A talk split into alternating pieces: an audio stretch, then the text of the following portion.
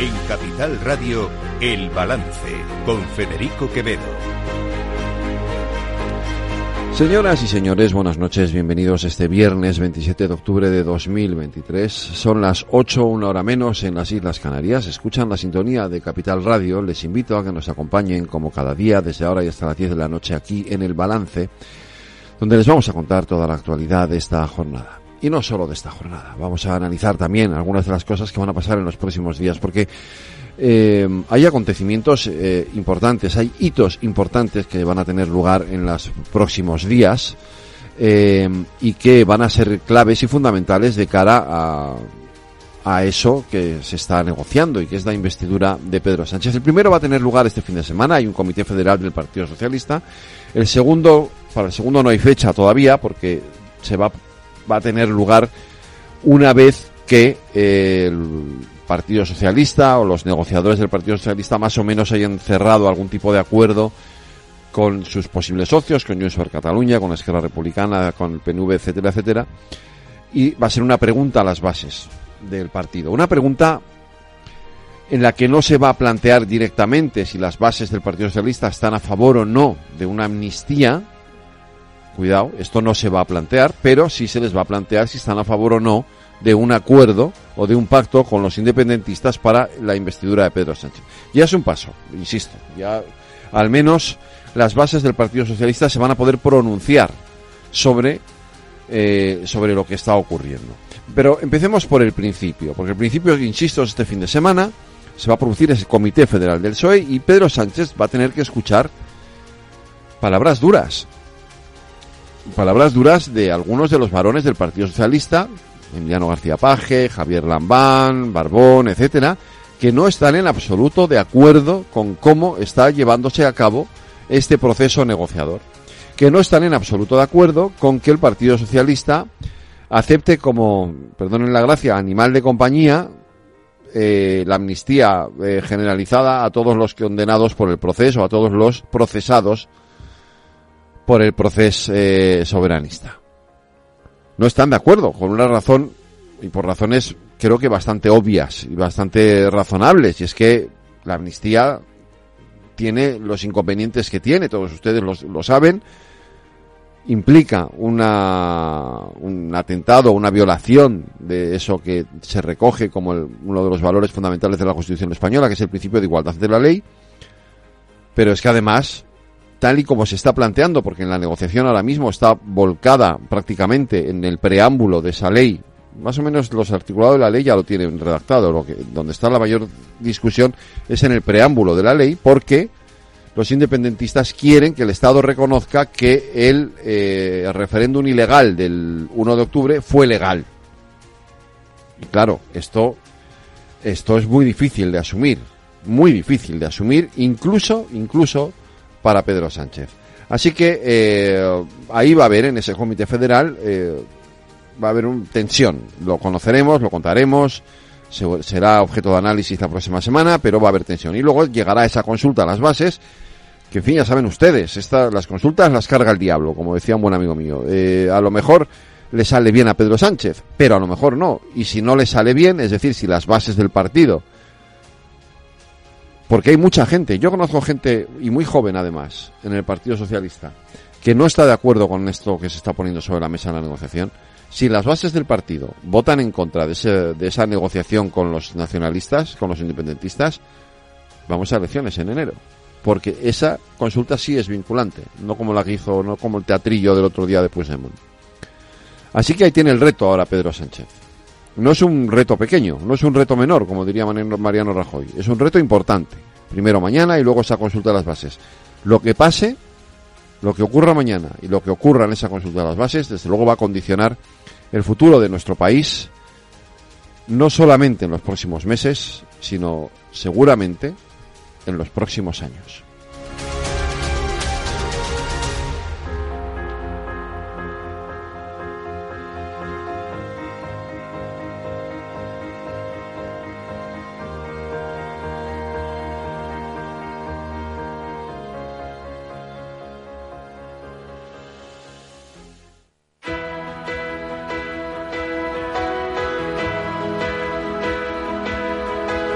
Las noticias de El Balance con Federico Quevedo, Aida Esquirej y Lorena Ruiz. Aida Skirek, buenas noches. Buenas noches. Lorena Ruiz, buenas noches. Buenas noches. Christine Lagarde reclama a los líderes europeos un acuerdo sobre las reglas de disciplina fiscal antes de final de año. Y no hay acuerdo de momento entre los líderes de la Unión Europea sobre las reglas fiscales. Los jefes de Estado y de Gobierno de la Unión Europea se han dado hasta final de este año para concluir la revisión de las normas europeas de control del déficit y la deuda que siguen dividiendo a los 27 entre los partidarios de una mayor disciplina fiscal y los que piden más espacio para la inversión pública. Esa división mantiene bloqueado el nuevo paquete de 50.000 millones de euros de ayuda a Ucrania. Escuchamos a Ursula von der Leyen, presidenta de la Comisión Europea. Por supuesto, por supuesto adivinará que hay distintas opiniones sobre cómo movilizar la financiación necesaria. También se habló de nuevos recursos propios. Son importantes, pero hasta que estén en marcha pasará cierto tiempo, dos o tres años, depende de cuando esté lista la legislación.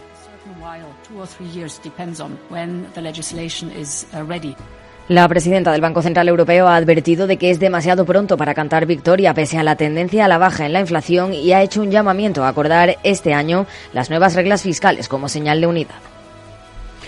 La economía española se desaceleró en el tercer trimestre del año avanzando tan solo un 0,3%. Así es, una décima menos respecto al periodo anterior. Según el INE, el PIB se ha sustentado en la demanda nacional que ha aportado 0,8 puntos, mientras que la demanda externa, exportaciones e importaciones, ha restado 0,5 puntos. El consumo de las familias aumenta un 1,4%. Según el Ministerio de Asuntos Económicos, este dato confirma el crecimiento de la economía española respecto a los principales países de la zona euro y está en línea con las previsiones macroeconómicas del plan presupuestario por eso, la vicepresidenta primera, Nadia Calviño, asegura en Radio Nacional que no se ponen en peligro los objetivos del país lo que confirma es la fortaleza de la economía española. La economía española sigue creciendo con fuerza, el crecimiento está alineado con nuestra previsión para todo el año, ese 2,4%, y en este momento España está siendo uno de los principales motores de crecimiento en Europa, sin ninguna duda. Pedro Sánchez va a preguntar a las bases del Partido Socialista si avalan los acuerdos de cara a la investidura. El presidente del Gobierno en funciones ha anunciado que el Comité Federal del PSOE, que tendrá lugar mañana, preguntará a la militancia si avala los acuerdos con los partidos con los que está negociando la amnistía para su investidura. En esta ocasión también vamos a incorporar si la militancia avala el que logremos acuerdos parlamentarios con el resto de formaciones políticas que nos permitan lograr la mayoría para la investidura. Porque queremos que efectivamente la militancia se pronuncie sobre los acuerdos parlamentarios que tengamos con el resto de fuerzas políticas. Sánchez confía en que el resultado de la consulta será favorable a la investidura y es que ha asegurado que durante el comité expondrá su posición sobre los distintos aspectos que afectan al proceso de investidura. Mientras tanto, el expresidente catalán Carles Puigdemont, ha reivindicado la declaración unilateral de independencia que se aprobó en 2017 por el Parlamento y que ni se publicó ni se aplicó. Ha asegurado a través de su cuenta de Twitter que no han renunciado ni renunciarán, asegurando que el Parlamento es el representante legítimo del pueblo de Cataluña. Y hoy hemos conocido que más de 200.000 personas han sufrido abusos sexuales por parte de religiosos. Así lo establece el informe presentado por el defensor del pueblo sobre abusos sexuales en el ámbito de la Iglesia Católica. En el documento se ha denunciado el impacto devastador de esta problemática y la respuesta insuficiente y dilatoria de la institución. Por ello, proponen crear un fondo estatal para compensar a las víctimas. Por ello es necesario que la Iglesia Católica adopte compromisos públicos para el reconocimiento de las víctimas, la reparación y lo que sea necesario de forma institucional. Esperamos que esto sea así, que esto suceda así. Continúa la polémica en torno a la crisis migratoria. Feijó ha criticado la falta de información por parte del Gobierno. El líder del PP ha criticado que el Gobierno no haya consultado con las comunidades autónomas el traslado a sus territorios de los migrantes llegados a Canarias. Considera además que se trata de una enorme improvisación en materia migratoria. Lo ha dicho en una entrevista para Canal Sur Radio. Hemos pasado de eso a eh, pues coger los inmigrantes que entran lamentablemente por las costas de Canarias día sí, día no o todos los días y sin hablar con las autoridades que los han de atender, sin hablar con las comunidades autónomas que han de atender a los menores, pues lo que están haciendo es pues metiéndolos en aviones y dejándolos en paradas de autobús o en otros lugares. ¿Y las bolsas cómo han terminado la semana? La bolsa española termina la semana como la empezó, con caídas y encadena ya seis semanas a la baja, su peor racha desde 2008. Ha perdido este viernes medio punto y se ha aproximado a 8.900 puntos en mínimos de marzo, perjudicada por la caída de Wall Street, de las plazas europeas y de la mayoría de grandes valores. CaixaBank ha registrado la segunda mayor subida al ganar el 2,26% tras presentar buenos resultados. Sabadell se ha revalorizado otro 3,58 e IAG, que ha ganado casi tres veces, 13 veces más hasta septiembre, ha terminado la jornada cayendo un 1,31 tras admitir la incertidumbre derivada del petróleo. Tampoco ha recibido bien el mercado los resultados de Mafre, que ha caído en bolsa un 2,61% tras ganar un 3,6% menos por su negocio en Estados Unidos. Y como siempre, Lorena, terminamos en Latinoamérica. Terminamos en Perú porque la Fiscalía ha archivado la denuncia presentada contra el expresidente de Bolivia, Evo Morales, por supuesta traición al llamar a la población a sumarse a las protestas contra el gobierno.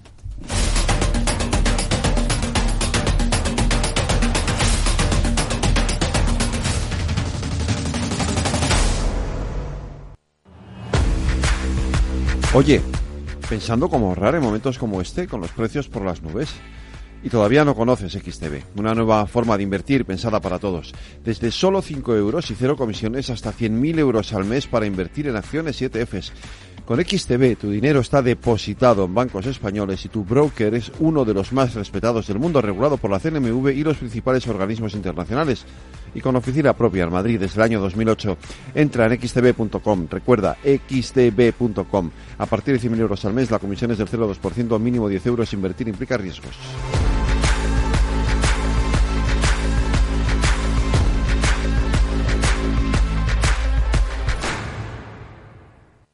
¿Hartos de ser solo un número? Ser activista también es exigir un trato más personal. Es llamar a tu médico por su nombre y apellidos y que él sepa los tuyos.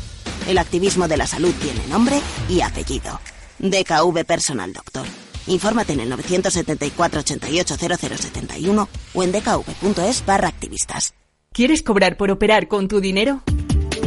Con DarwinX es posible y funciona así. Operas un universo de más de 1.500 instrumentos financieros en condiciones competitivas, con nuestro broker o a través de Interactive Brokers. Y aquí viene lo bueno. Mientras operas, construyes tu track record para nuestra gestora que te paga por tu éxito. Llevamos más de 10 años impulsando el talento. Hemos atraído más de 95 millones de dólares de capital inversor y pagamos a nuestros mejores traders cientos de miles de euros al año en comisiones de éxito. Darwinex, donde no pagas de más y cuanto mejor operas, más cobras. ¿A qué esperas? Tu capital está en riesgo. El rendimiento pasado no es una indicación de resultados futuros. Datos actualizados en agosto de 2023.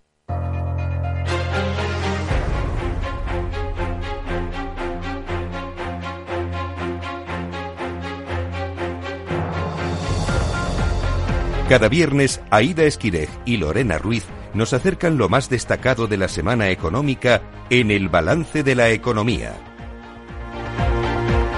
Aida Esquire, buenas noches. Buenas noches. Lorena Ruiz, buenas noches. Buenas noches. Vamos ya con los titulares económicos de esta intensa semana. El Banco Central Europeo pisa el freno y mantiene los tipos de interés en el 4,5% después de 10 subidas consecutivas. Es el nivel más alto desde 2001. El organismo considera que mantener las tasas en el 4,5% durante un periodo suficientemente largo contribuirá de forma sustancial a ese retorno de la inflación al objetivo del 2%. La presidenta Christine Lagarde ha vuelto a pedir a los gobiernos que retiren sus políticas de apoyo porque es esencial para reducir las presiones inflacionistas. En Estados Unidos repunta el crecimiento económico. El PIB avanza un 1,2% en el tercer trimestre, según los datos publicados por la Oficina de Estadísticas Económicas, que ha informado de que el ritmo anual de crecimiento es del 4,9%, cifras con las que la primera economía del mundo deja atrás la desaceleración y que conocemos a pocos días de que la Reserva Federal decida sobre la política monetaria.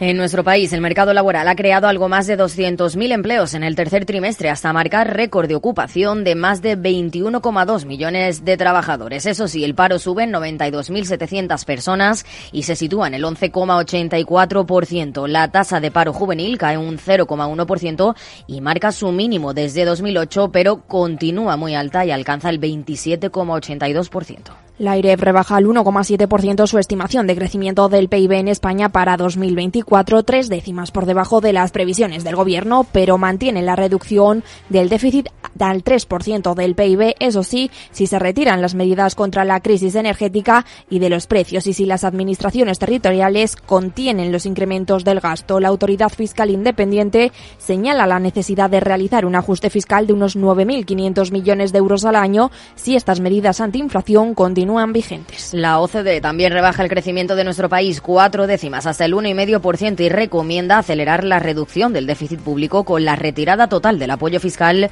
contra la inflación, un gasto público más eficiente, menores reducciones en el IVA y más impuestos a los combustibles fósiles. Acuerdo de gobierno entre PSOE y Sumar con la reducción de la jornada laboral de 40 a 37 horas y media semanales como medida estrella, pero no es el único punto aprobado. Más vivienda pública, impuestos a la banca y a las grandes energéticas, guarderías gratis son algunas de las reformas que contempla el acuerdo. Además, recoge un plan de choque contra el desempleo juvenil, una mejora de las condiciones de despido y aborda una subida de los salarios. COE, CEPIME y ATA han rechazado esa reducción de la jornada laboral porque consideran que tendrá un impacto negativo para la actividad de las empresas, en especial de las pymes y autónomos, y por tanto para el crecimiento de la economía y la creación de empleo en España. En un comunicado conjunto critican que la medida tiene un afán intervencionista evidente y que es un atropello al papel constitucional de los agentes sociales. La Comisión de Asuntos Económicos del Parlamento Europeo aprueba rebajar los requisitos para favorecer que las pequeñas y medianas empresas salgan a cotizar a los mercados. Entre las medidas están reducir del 25 al 10% el mínimo de capital flotante que tienen que poner en el mercado o simplificar los folletos para su entrada al parque. La zona euro ha mantenido estable su déficit presupuestario en el segundo trimestre del año en el 3,3% del PIB, mientras que ha aliviado su endeudamiento al 90,3%, su nivel más bajo desde el primer trimestre de 2020. España ha sido el cuarto país de la Unión Europea con más deuda, 111,2%, y el quinto con mayor déficit del 4,4%. Y luz verde de los 27 al acuerdo que permitirá a la Unión Europea contar con un mecanismo para tomar represalias comerciales contra grandes potencias como China, Rusia o Estados Unidos si tratan de presionar o boicotear a países del bloque mediante medidas económicas o inversiones. La Unión Europea podrá así adoptar contramedidas como la imposición de restricciones comerciales. Y buenos datos del turismo en España. Septiembre cierra con una cifra récord de pernoctaciones en los hoteles españoles. En total 38 millones, la mejor cifra de la historia en un mes de septiembre, superando incluso el de 2019 en etapa pre-COVID. Este martes se ha celebrado la cuarta edición de Influencer Economy en Madrid y aquí nos vamos a detener en el balance de la economía en el marketing de influencia.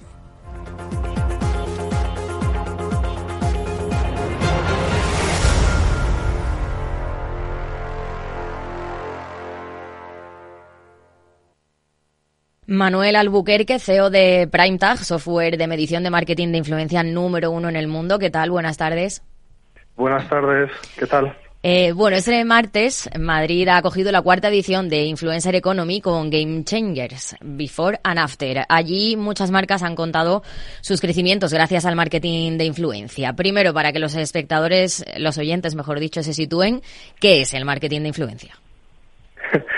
El marketing influencia es lo llamamos la, humanización de las marcas, es decir, la utilización de personas que tienen un largo recorrido de influencia o comunidades larguísimas de, personas que las siguen y que utilizan esas personas para poder comunicar sus productos de una forma mucho más cercana, próxima y humana a sus potenciales clientes. Y justamente ese es marketing influencia. El marketing de influencia que comentas está experimentando un crecimiento exponencial en la actualidad. En 2015 se estimaba que este sector tenía un valor de alrededor unos 500 millones de dólares y para 2022 ya ha superado los 16.000 millones de dólares. ¿A qué se debe este fenómeno? se debe es que la gente le, gusta mucho más y tiene mucha más cercanía con alguien que es, que es su conocido, que tiene confianza, eh, poder realmente recibir una recomendación de una persona que de una marca. Yo os digo siempre que las personas eh, siguen personas. Eh, entonces, esta, esta, esta capacidad que las marcas tienen al día de hoy de trabajar el boca a boca, pero de una forma escalable, hace con que el marketing de influencia funcione. Y al funcionar, pues las marcas siguen creciendo sus inversiones de influencia, obviamente con las debidas eh, estrategias de optimización, de medición, etcétera, pero lo que prueba es que realmente las personas eh, confían en las personas, no en las marcas y es por eso que el crecimiento sigue, sigue, sigue estando explotando todos los años. Bueno, pero dependerá un poco de la persona que, que anuncie el producto, ¿no? 100%, 100%, o sea, Yo no digo que un influencer eh, funcione para todas las marcas, ni para la misma marca para todas las campañas. Hay claramente influencers que son mucho más adecuados al sector de beauty, a otros a fashion, a otros a maternidad, y por lo tanto es un reto interno de la marca y de las agencias que gestionan el marketing de influencers, de la capacidad de una, de una forma estratégica, ser capaz de analizar el perfil, entender realmente de, de qué forma comunica con su audiencia, de qué métricas tiene por detrás de ese perfil, nivel de performance, de audiencias, etcétera, y garantizar realmente que la estrategia que quieren aplicar es la más adecuada para ese perfil.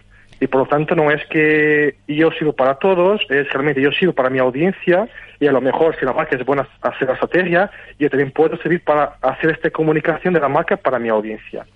Pero ¿cómo ha evolucionado ese tipo de marketing? Porque antes sí que es verdad que eran más los celebrities los que anunciaban los productos, ahora es gente que, que, bueno, pues que antes no eran conocidos igual, ¿no? Sí, o sea que lo, lo que ha pasado es que con las redes sociales se ha, se ha democratizado el poder de la comunicación. Es decir, antes los medios tradicionales controlaban 100% eh, las comunidades, las comunidades, las personas, las audiencias, y con las redes sociales se ha democratizado ese potencial cualquier persona al día de hoy puede crear una cuenta en la red social y si su contenido es relevante, si es realmente auténtico, eh, lo que hace es que crea una comunidad que es muy fiel a su comunicación, a su forma de estar, a su conocimiento sobre un tema, etcétera. Y eso hace con que hay, hay una democratización de las audiencias. Y por lo tanto, esos influencers que todavía no tienen que ser celebrities, tienen la capacidad muchas veces a tornarse una celebrity, porque tiene tanta audiencia o más que una propia celebrity. Entonces, hablamos de la democratización de las audiencias, que fue justo el pilar principal por lo cual redes sociales han, crecido tanto también. Eh, cada vez hay más y más influencers que anuncian distintas marcas. ¿Podemos hablar de que hay una saturación de este mercado? Eh, yo, no hablaría de una saturación, yo hablaría de un cuidado. Es decir, un talento que realmente quiere trabajar con las marcas y hacer eso su negocio, a corto plazo, si invierte demasiado, si tiene demasiado contenido publicitario, puede generar mucho ingreso a corto plazo, pero a medio largo vaya a perder influencia. Mientras que otro talento, que a lo mejor es mucho más cuidado a elegir las marcas con que trabajar, los tipos de proyectos, que habla de una marca sobre un sector, no habla de 50, eso hace con que ese, propio talento sea más capaz de generar una influencia a medio y largo plazo. Y por lo tanto, yo no hablaría de una saturación, yo hablaría de un cuidado del talento con su propia audiencia. Y también el nivel de inversión, aunque la inversión esté incrementando todos los años, también están creciendo todos los días más influencers, están haciendo todos los días más plataformas más formatos, más canales de comunicación y por lo tanto se ve justo al revés, se ve cada vez más una disminución de la publicidad por más formatos y por más canales y por más plataformas. Y por lo tanto al final no hay una saturación, hay un cuidado que debe tener la marca al contratar un talento que no está saturado y un talento que si no quiere, si quiere tener un negocio de influencia por más de cinco años o diez, pues tiene que tener cuidado de la forma como comunica esa publicidad y la recurrencia con que lo hace con su audiencia. Antes eh, anunciaban productos eh, sin decir que era una publicidad, ¿no?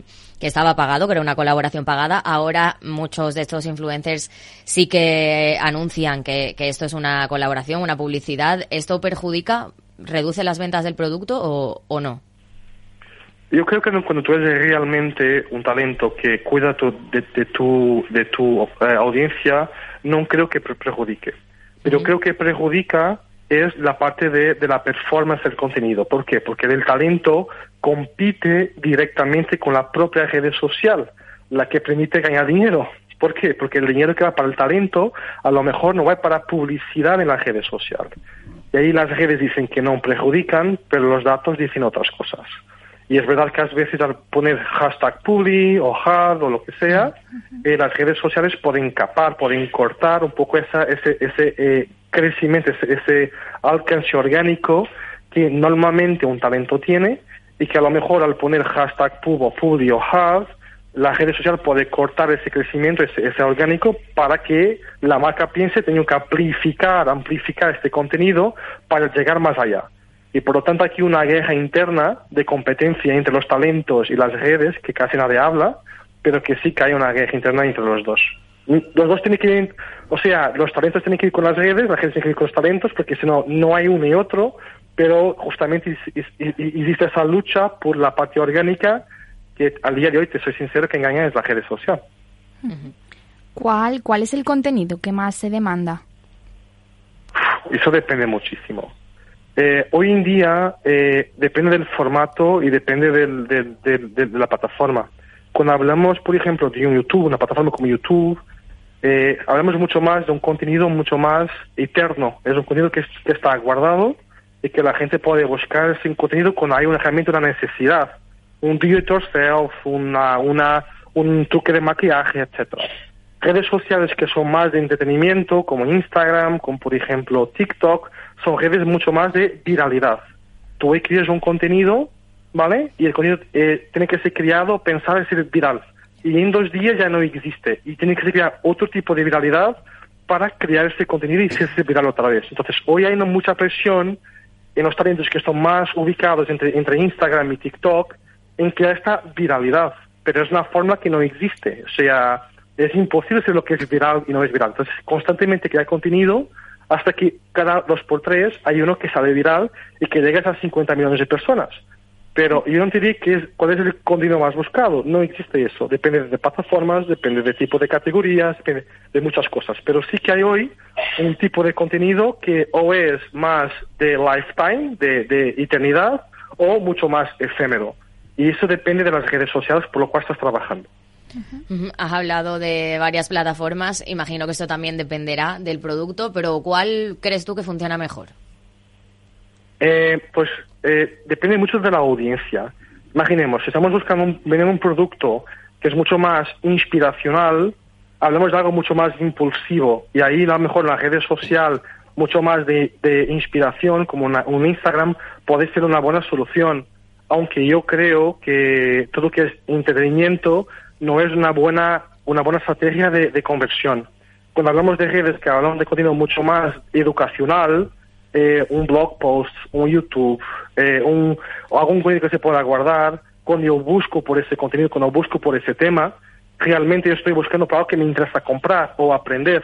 Y ese tipo de contenido que funciona mucho mejor a la hora de mirar el lower funnel, el, embudo más abajo y la conversión del cliente. Entonces, no hay una fórmula, no hay algo, o sea, depende mucho de marca para marca y de sus objetivos. Yo creo que estamos justamente en ese momento, honestamente. Estamos en el momento que las marcas se están dando cuenta ya no es una inversión que en las líneas de marketing aparece como other, como otros, ya es una inversión que ya representa 10%, 15% de un PNL de una marca, de, un departamento de marketing, y por lo tanto hay que ser más científico y más cuidado a la hora de elegir el formato, la plataforma, el talento, el contenido, y realmente la creación y la, colaboración entre los dos, entre la marca y el, creador. Y por lo tanto, hoy asistimos a esa evolución natural de algo que tiene muchos pocos años, hablabas de 2015, eh, tiene como ocho años, ¿no? y, que realmente estamos asistiendo a esa evolución todos los días. Y en este evento que justo hemos hablado de Game Changers, se nota eso. O sea, eh, es la cuarta edición y, nos hemos flipado, honestamente, con los skates que han traído varias marcas,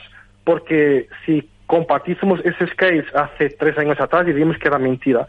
Se nota, se nota muchísimo esa evolución todos los meses, todos los años, y que me da mucha ilusión. Claro, eh, cuéntanos un poco cómo fue este evento de que, del que has hablado. Ese evento se llama Influencer Economy, la economía de los influencers. Y la razón por la cual lo hemos creado es porque somos una plataforma tecnológica y trabajamos de una forma paraguas con todos los stakeholders. Trabajamos con marcas, con agencias, con jefes y con talentos. Y por lo tanto tenemos la capacidad de ser agnósticos a la hora de invitar a las personas. Entonces conseguimos traer tanto medios de comunicación, hablar de sus experiencias con redes sociales, hablar eh, agencias top como Human to Human y, Bushido, a marcas top como Samsung, como Halsa, como L'Oreal, y también a creadores de contenido como el caso de, por ejemplo, de Logeda. Eh, y hemos, somos capaces cada uno realmente de una forma transparente compartir sus fórmulas de éxito.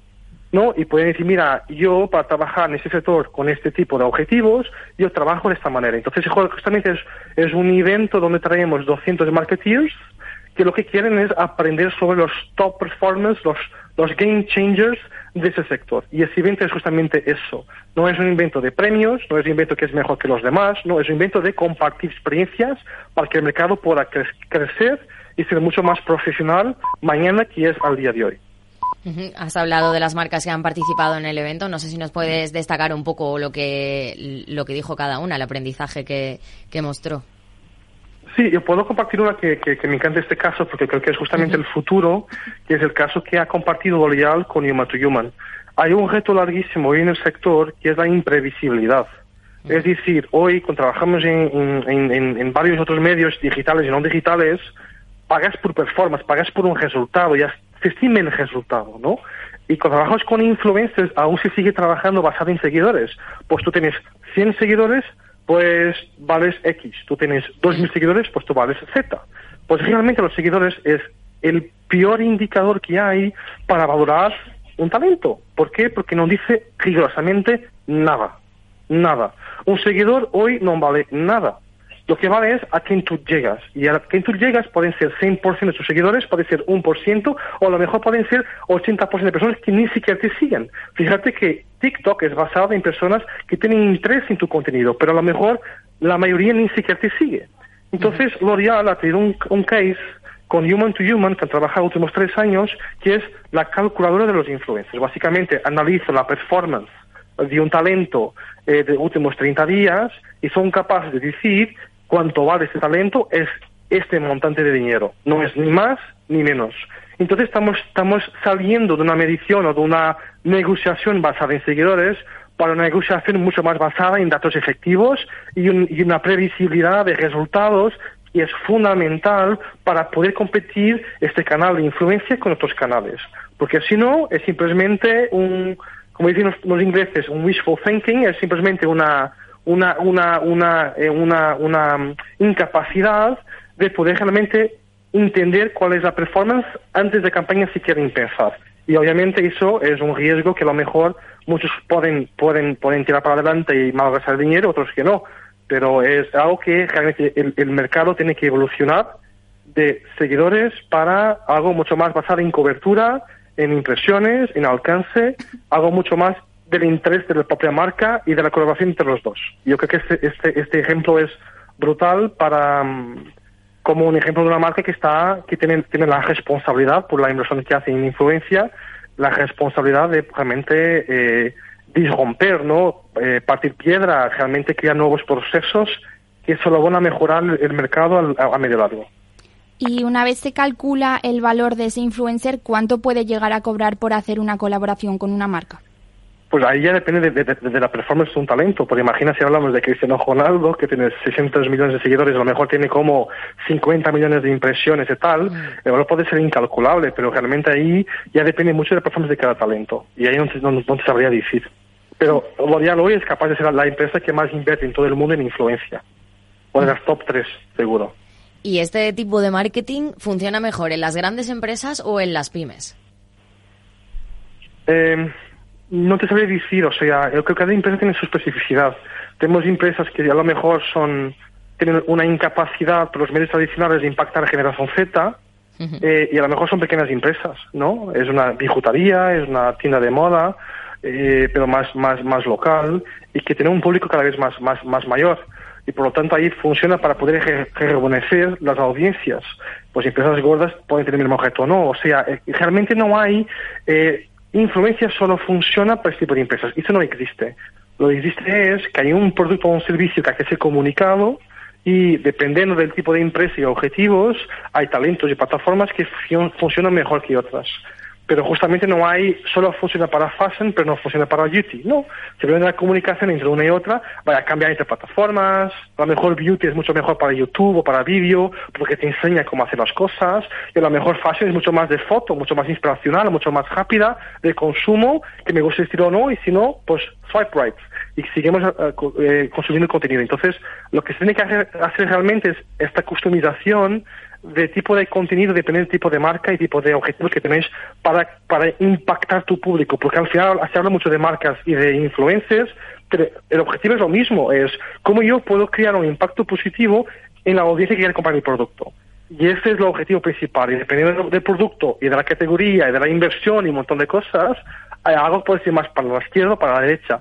Pero no hay una forma única de no, solo sirve para estos y para los demás no funciona. Eso no existe.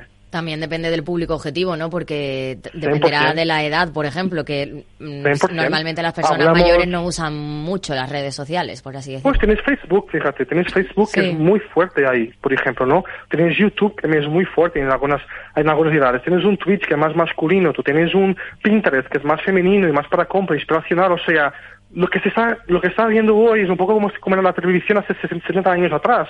Tienes un canal, dos canales, muy poco segmentados y vas teniendo cada vez más canales y más canales con más con más formatos, con más tipos de contenido y los públicos se van segmentando. Y pues la, el reto hoy es saber dónde está mi audiencia en cada canal de televisión y ahí claro está. Y las redes sociales son simplemente siguen el mismo camino. Había Facebook y pues YouTube, y pues Twitter, y pues Pinterest, y pues eh, Meta, Meta o Instagram, y pues Twitch y TikTok. Entonces, lo que se está asistiendo son diferentes tipos de contenido, canales y plataformas, y las audiencias se están segmentando con diferentes tipos de comunicación con las marcas y con los creadores. Y por lo tanto, es una, una estrategia que es más compleja, porque también la audiencia está cada vez más dispersa sobre distintas plataformas. Entonces, yo no te diría que yo, yo diría que más por aquí. Se ha hecho también en el evento mucho énfasis en ser disruptivo. ¿En qué consiste esto? Pues ahí es donde entramos nosotros, PrimeTech. Eh, como, como plataforma de medición, eh, hay un reto larguísimo en comprobar que influencia funciona. Y la razón por la cual los budgets están creciendo eh, viene mucho más allá de un tuve 10 me o tuve 10 impresiones se empieza cada vez más a conectar eh, el mundo del awareness con el mundo del business y de, las ventas, ¿no? Entonces, en el evento hemos, hemos compartido un caso, el primero, bueno, el primer caso mundial, donde trabajamos la medición omnicanal. Es un nombre un poco raro, pero os explico un poco más en detalle. La medición omnicanal básicamente es donde conseguimos lograr la medición online, es decir, cuánto ha generado en ventas online un creador de contenido al publicar un, un, un contenido en su red social y sumamos a eso la capacidad de, medición offline también. Es decir, en, las en los puntos de venta físicos, ¿cuánta gente en la tienda física después tiene impactada por este contenido? ¿Y cuántas han comprado? ¿Y cuánto tiempo han quedado en la tienda? Y por lo tanto, la innovación llega al modo físico dentro del sector de influencia y nada, y hemos presentado a la, a la, a la asistencia, a la audiencia y se han flipado porque es algo que la gente pensaba que no era posible y ahí que entra la parte de innovación. Eh, es realmente estar siempre adelante del, mercado y ser capaz de traer tecnología y medición y data que tuvieran las marcas y los departamentos de marketing poder justificar su inversión en influencia y ser capaz de realmente decir, mira, está funcionando por esto y esto no ha funcionado también. Los dos lados sirven, ¿no? Pero es capaz de decir con clareza y con, y con confianza por qué ha funcionado y por qué no ha funcionado. Y para eso es necesario data y entramos nosotros. ¿Y qué le recomiendas a un creador de contenido que busca convertirse en influencer? Pues tiene que ser auténtico, es lo que busco. Es, que decía, hay muchos copycats, hay mucha gente que copia contenido de los demás, y eso puede funcionar a corto plazo, pero la única forma, la única forma que tienes una audiencia que interactúa contigo, que sea real, es que seas auténtico, nada más, nada más. Y su autenticidad a lo mejor no es suficiente es porque tú también no es, no es, no es la persona perfecta para ser influencer, tienes este otro tipo de trabajo. Y yo soy fatal en las redes sociales, soy buena en tecnología, pero en las redes sociales soy fatal y tengo claro eso. Pero lo que veo muchas veces es que hay talentos que trabajan en estrategias inorgánicas de crecimiento, intentan copiar otros contenidos, pero eso no funciona y pueden ganar 2, 3, 4, 5 en 2, 3, 4 años para medio y largo plazo si no es auténtico, si no es real con tu, con, tu audiencia, vas a ser pillado y vas, vas a dejar de tener público para ti. Y por lo tanto, yo diría que la única fórmula, la única variable realmente importante es que seas diferente y auténtico con la audiencia. Si no, no hay, no hay negocio. Y ya para terminar la última pregunta, resumidamente, ¿hacia dónde va el futuro del marketing de los influencers? Pues ojalá te sería bici con, con, con, con 100% seguro, porque ahí ya estaría en otro sitio, pero... seguro, seguro no hay nada, pero bueno, tu opinión como experto. no, o sea, yo creo que la, la, la, la realidad virtual es algo que va, a, que va a impactar muchísimo en los próximos cinco años. Eh, y hace algunas cosas ahí eh, en la parte de creación de contenido, más la parte de creación de contenido. Yo creo que la parte programática de influencia llegará, o sea, hoy es muy basado en un post cuesta X Bueno, pero ahí perdemos un poco la autenticidad que decías, ¿no? Si lo hacemos con inteligencia artificial. No, la, programática es más en la parte no es de, enviar la publicidad, ah, es la hora de crear estrategias. Una estrategia es creada eh, por una persona que a lo mejor eh, tiene que analizar un montón de data para poder llegar a ese talento A o a ese talento B. Y lo que estoy diciendo es un poco distinto, es cómo yo puedo poner dentro de, una, de, una, herramienta, de una máquina, es decir, ese es mi objetivo, ese es mi público algo, ese es mi presupuesto, dime cómo puedo trabajar esto. Y la inteligencia artificial, lo que hace ChatGPT y los demás, serían capaces de construir una estrategia que las máquinas tienen que relacionarse después con los talentos para la implementación, pero que todo este trabajo que hay hoy en día muy manual es algo que se va a ser autopasado por tecnología y ahí estoy casi 100% seguro. ¿eh? ¿eh? pues hablamos de unos años, pero creo que esa parte programática, no de enviar publicidad, pero de gestionar la estrategia a nivel de, de elección de talentos, que dirá seguramente dentro de muy poco tiempo. Ya se ven un montón de cosas, ¿no? Eh, y por fin, aparte de redes sociales, yo creo que cada vez más vamos a decir nuevas redes sociales, nuevos formatos, nuevos contenidos que van siguiendo segmentando las personas, las audiencias, para algo mucho más concreto. Y ahí tiene que la marca ser capaz de entender por qué motivo está la audiencia y qué tipo de contenido consume. Estar en TikTok no es igual que estar en Instagram, que no es igual que estar en Twitter. Y esa capacidad de las marcas, ser capaces de, de, de, de entender esa dinámica y ser cada vez más más humanos y cada vez menos marcas, va a hacer con que las marcas puedan crecer mucho más lo que crecen hoy en las redes sociales y también mucho más cercanas de, la, de, las audiencias. Pues Manuel Alburquerque, CEO de PrimeTag, muchas gracias por atender la llamada del balance de la economía de Capital Radio. Adiós, gracias. Gracias por todo. Hasta luego. Este es un mensaje para todos los oyentes de radio y es solo para decir gracias. Gracias por dedicarnos tres horas cada día. Gracias por escucharnos en casa, en el coche, en el trabajo, en un móvil o donde sea, en directo o en podcast. Gracias por tu fidelidad, porque gracias a ti, la radio sigue siendo un gran medio, el más creíble, en el que más confías y el que mejor te informa y entretiene. El medio del día a día, de la actualidad al instante y que te acompaña siempre estés donde estés. Radio Value, la Asociación de Radios Comerciales, te da gracias a ti. Capital Radio lanza el nuevo formato de Cripto Capital, todos los lunes a las 3 de la tarde con el maestro de trading algorítmico Carlos Puch Sajibela. Lo que nadie te cuenta, escúchalo en Cripto Capital.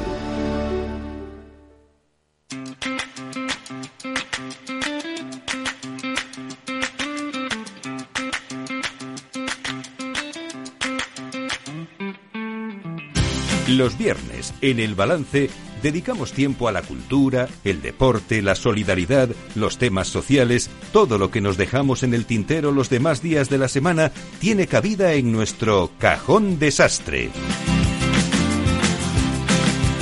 Y eso que algunas veces pues también nos tenemos que centrar o tenemos que detenernos en los temas de actualidad, es inevitable, porque en un momento en el que la geopolítica vuelve a estar en el centro de toda la diana, en, nuestras vidas prácticamente, pues Elena Niezbala nos trae nada menos que a Oscar Vara, que es doctor en Fundamentos del Análisis Económicos y profesor de la UAM y presenta su libro El porvenir del viejo mundo. Os dejo con ella, con Serena y con su entrevista. Cajón Desastre, la sección cultural y de entretenimiento de El Balance con Selena Niezbala. Nuevo orden mundial perpetra la posibilidad de que las cosas en política y geopolítica se desdibujen. Más allá de la escalada de tensiones en Oriente Próximo, tenemos otros asuntos más cerca de los que no debemos olvidarnos o distraernos. La guerra en Ucrania cambia cosas y también las rompe. Con esta premisa voy a saludar hoy a Oscar Vara. Él es doctor en Fundamentos del Análisis Económico y profesor en la Facultad de Ciencias Económicas y Empresariales de la Universidad Autónoma de Madrid. ¿Qué tal, Oscar? Muy buenas noches. Muy bien, buenas noches. Bueno, acabas de publicar El porvenir del viejo mundo, una síntesis sobre el papel de los Estados europeos en la forma en la que, digamos, se restablece el nuevo orden mundial. ¿Qué, papel tiene Europa en toda esta incertidumbre geopolítica, Oscar? Porque parece que la cosa nunca va con nosotros. Siempre se habla de Estados Unidos, China, Arabia Saudí, de todo menos eh, de los europeos. Y digo yo que algo de consistencia o relevancia en todo esto tendremos. Tenemos mucha relevancia, pero también es cierto que tenemos muchas limitaciones a la hora de poder influir.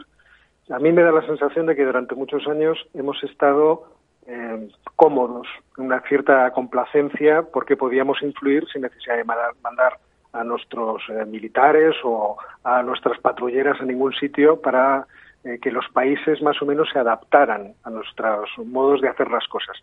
Pero como, has dicho tú antes, la, guerra en Ucrania ha destruido ese escenario. Y ahora la verdad es que los tenemos que empezar a replantear de qué maneras podemos asegurar pues las cuestiones que son estratégicas. Hemos visto ahora recientemente, por ejemplo, el, foro de, la iniciativa Global Gateway y estamos viendo que bueno pues hay cambios en esas direcciones. Oscar, eh, ¿podemos decir mm, que se ha equivocado Europa en su postura en la guerra de Ucrania?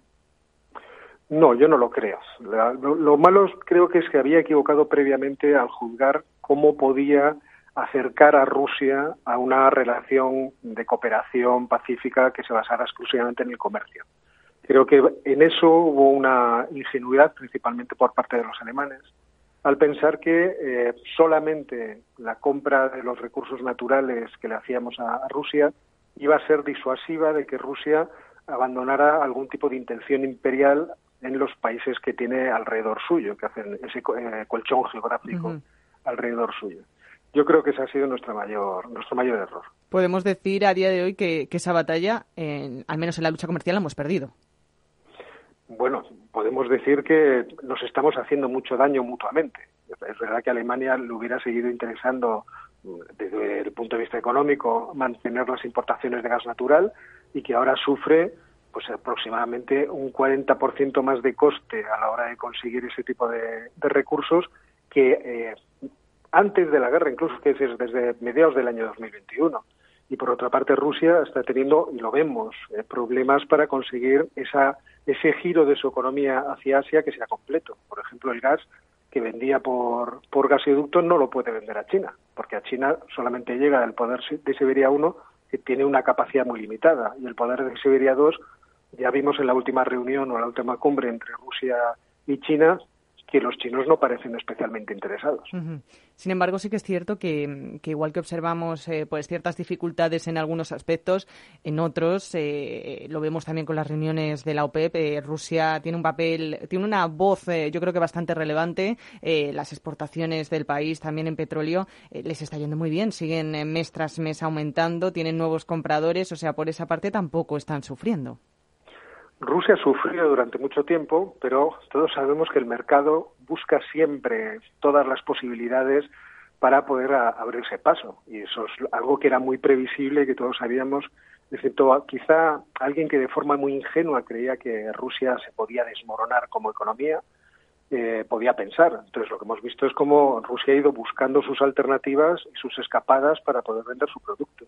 Durante mucho tiempo lo ha vendido con un descuento enorme y los ingresos que obtuvo, por ejemplo, en la, parte final de 2022 y el principio de 2023, eh, comparados con el momento álgido del verano de 2022, eh, eran muy reducidos. Ahora estamos viendo cómo está recuperando esa capacidad de ingreso.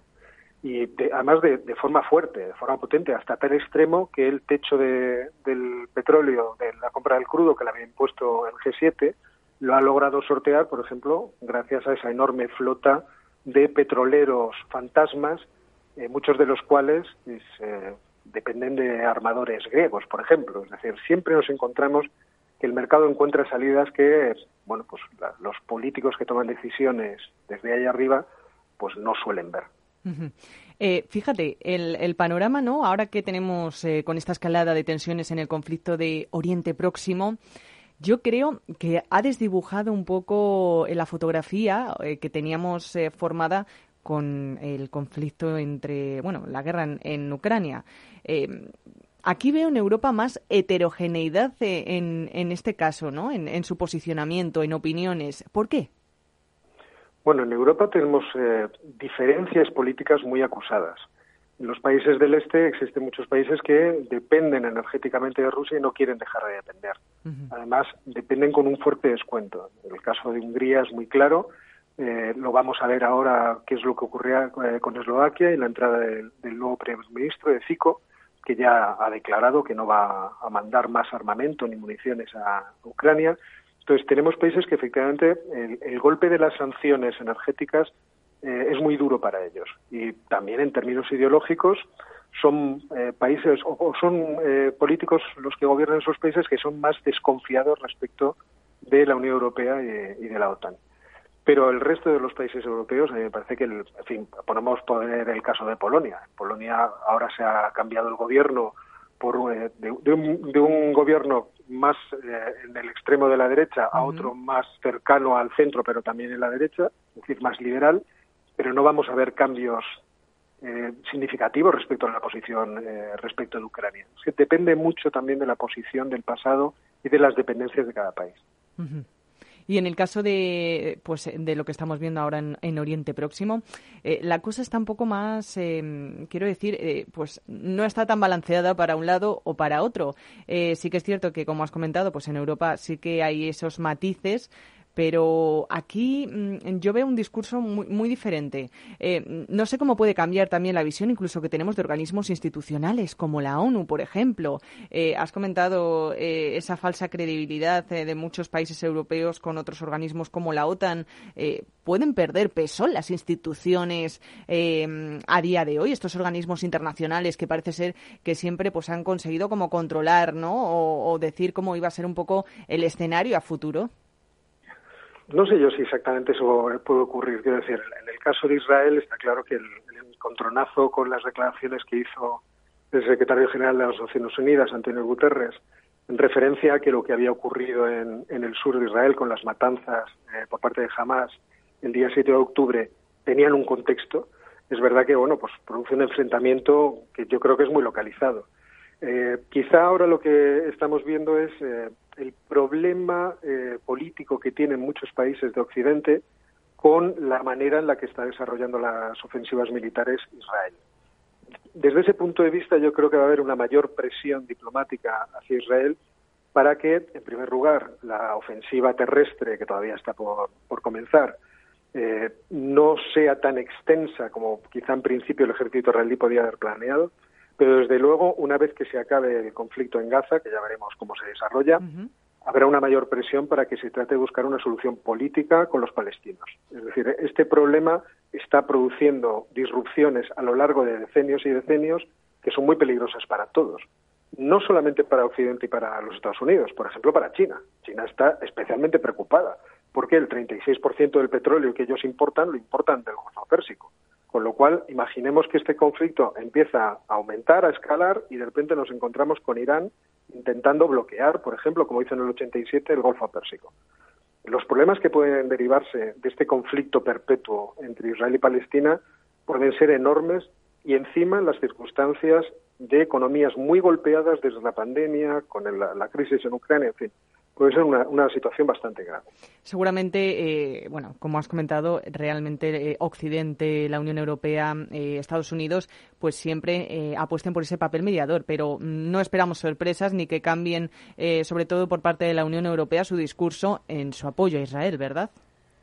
No, no lo creo en absoluto. Lo que pasa es que se seguirá exigiendo que se respete el derecho internacional y el derecho humanitario internacional. Yo creo que eso es lo mínimo exigible en un conflicto de este tipo. Es decir, la población civil no debería sufrir lo que son los resultados de una confrontación bélica entre dos grupos, en este caso un Estado, Israel, y por otra parte lo que era la autoridad de Gaza, pero que ha devenido después del 7 de octubre en una eh, organización claramente terrorista.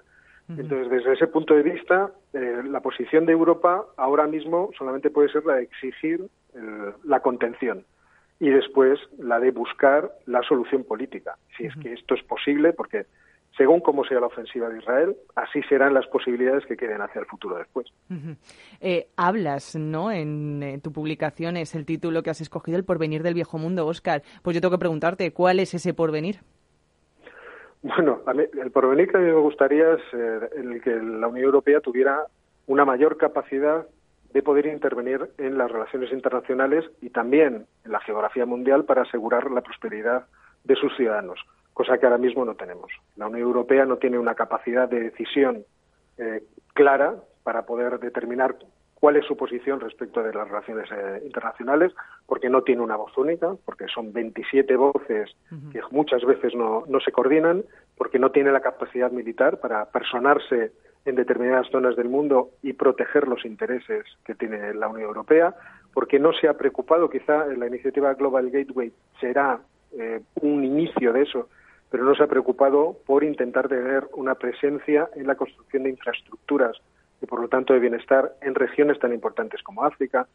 Entonces, a mí lo que me interesa es eh, ver cómo eh, en la visión país a país geopolítica de sus intereses existe una perturbación de los intereses de todos los europeos en términos geopolíticos. Y eso es de lo que trato en el libro. Claro, es que es complicado, ¿no? Son muchas voces al final, pero sí que es cierto que más capitaneadas, pues ya sabemos, Alemania y Francia, no es España. Que, por cierto, ¿qué papel tiene España en todo esto? España tiene un papel pequeño porque tampoco yo creo que en nuestro país nos hemos preocupado por pensar en términos eh, geográficos la política exterior teniendo en cuenta además que la península ibérica está en una situación absolutamente crítica para las relaciones entre Europa y África, entre el Mediterráneo y el Atlántico, y por lo tanto tiene una ubicación eh, muy importante, muy relevante. Desde ese punto de vista me parece que siempre nos ha faltado esa, esa visión de cómo influye nuestro alrededor en nuestro propio bienestar, es decir, en lo que las personas al final perciben como el progreso material de sus vidas. Y en eso consiste en realidad la geopolítica, en estarse preocupando sobre cómo podemos intervenir, influir, apoyar nuestro alrededor para estar mejor nosotros. Oscar, eh, una cuestión más, eh, como experto ¿no? en eh, todos estos asuntos económicos, de análisis también geopolítico, ¿debemos estar preocupados por, por, todo lo que se está fraguando en estos momentos en Europa? Quiero decir, más allá de estar un poco despistados ¿no? en, en, nuestras casas, en los televisores, en la radio, con la inflación, con lo que hacen los bancos centrales, la cesta de la compra, eh, ¿Es importante lo que está pasando, el panorama que tenemos ahora de pequeños eh, focos o no tan pequeños, eh, tanto en nuestro continente como en otros? Evidentemente, vamos a ver, la Unión Europea es una, una, entidad, un agente económico tan sumamente importante que todo lo que ocurre en el mundo le influye y todo lo que ocurre dentro de la Unión Europea también influye. Los europeos tenemos que seguir teniendo la visión clara de los enormes beneficios económicos que supone la Unión el que podamos transaccionar con 27 países sin aranceles, el hecho de que prácticamente el 70% del comercio de la Unión Europea sea dentro de la Unión Europea, es uno de los elementos de prosperidad y de fuerza que nosotros tenemos más importantes. La Unión Europea, en cierto modo, se ha convertido en un destino inevitable para nosotros. Desde ese punto de vista tenemos que estar atentos a todo. Y porque tenemos que estar atentos a todo, debemos intentar tener presencia en todo. La Unión Europea, considerada en como su conjunto, tiene, por ejemplo, eh, en lo que se respecta a zonas económicas especiales marítimas, la más grande del mundo, 17 millones de kilómetros cuadrados, mucho más grande que la de Estados Unidos, que son 11 millones. Nosotros tenemos que tener una, armada, o por lo menos que las armadas europeas sean suficientemente potentes para que tener presencia en muchas partes del mundo, para asegurar que los bienes que nos vienen, por ejemplo, desde Asia, lleguen efectivamente y no haya problemas en ninguna parte para, que pudieran eh, bloquear el tránsito tanto de energía como de productos. Es decir, Europa tiene mucho que jugar, tiene que observar mucho el mundo porque muchas cosas de nuestra vida diaria dependen de ella. Desde luego mm, que no puedo estar más de acuerdo con, con las eh, reflexiones que nos has dejado hoy. Oscar Vara, autor de El porvenir del viejo mundo, lectura muy recomendada y muchísimas gracias por atendernos ahí en Capital Radio. Hasta una próxima que seguro que te da para publicar dos o tres veces más porque las cosas em, así parece ser que, que vienen, que van a dar contenido. Gracias, Oscar. Un abrazo. Muchísimas gracias. Un abrazo el bosque finlandés, el monasterio de Santa María del Paular y el chocolate artesanal de Rascafría, la impresionante iglesia gótica de Torrelaguna, un pueblo con una historia increíble, la rica gastronomía tradicional de Imposible contarte en tan poco tiempo todo lo que puedes descubrir en las villas de Madrid. El mejor estilo de vida del mundo. Comunidad de Madrid.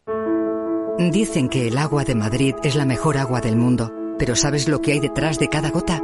Un gran equipo de profesionales que trabaja para llevar el agua de todos a todas partes, cuidando del medio ambiente y cuidando de ti, porque no solo te ofrecemos la mejor agua, sino también el mejor servicio.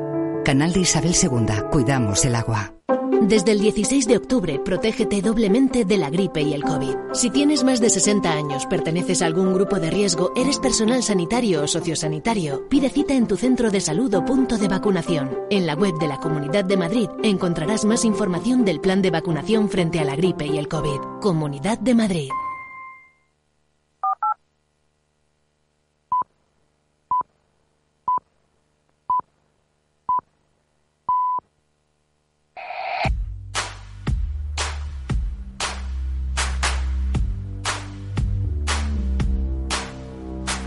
La tertulia de El Balance con Federico Quevedo.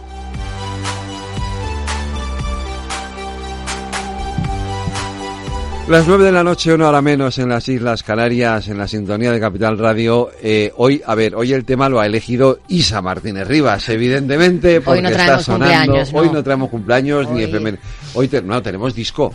Hoy tenemos disco, ¿no? Porque es el nuevo disco de Taylor Swift, ¿no, Isa? Bueno, en unas horitas no, Isa. ¿Eh? No, ya está, la ¿Ya está? regrabación Ah. que sacó en 2014 de 1989, Sí. que ya la ha sacado, así que ya es autora y propietaria de su discografía. Pues mira qué bien, ya tiene su propia. Te felicidades Taylor Swift, aunque no es a tu cumpleaños, pero te felicitamos por Bueno, esto, por este qué temazo es. ¿Sabes que ya cierto? es oficialmente mil millonaria? No, pues, madre con mía. 33 añitos. Con 33 Ahí queda. Mil millonaria. Y, no- y no- y nosotros aquí haciendo Isa contribuye a eso. Bueno, pues con la sintonía de Taylor Swift vamos a contar los temas de la tertulia. Bueno, al lío tertulianos, que por fin es viernes.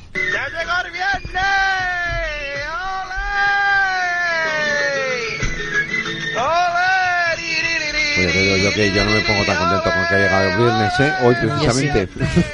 Bueno, esta semana hemos asistido a que me perdone Tamara Falcó, la boda del año.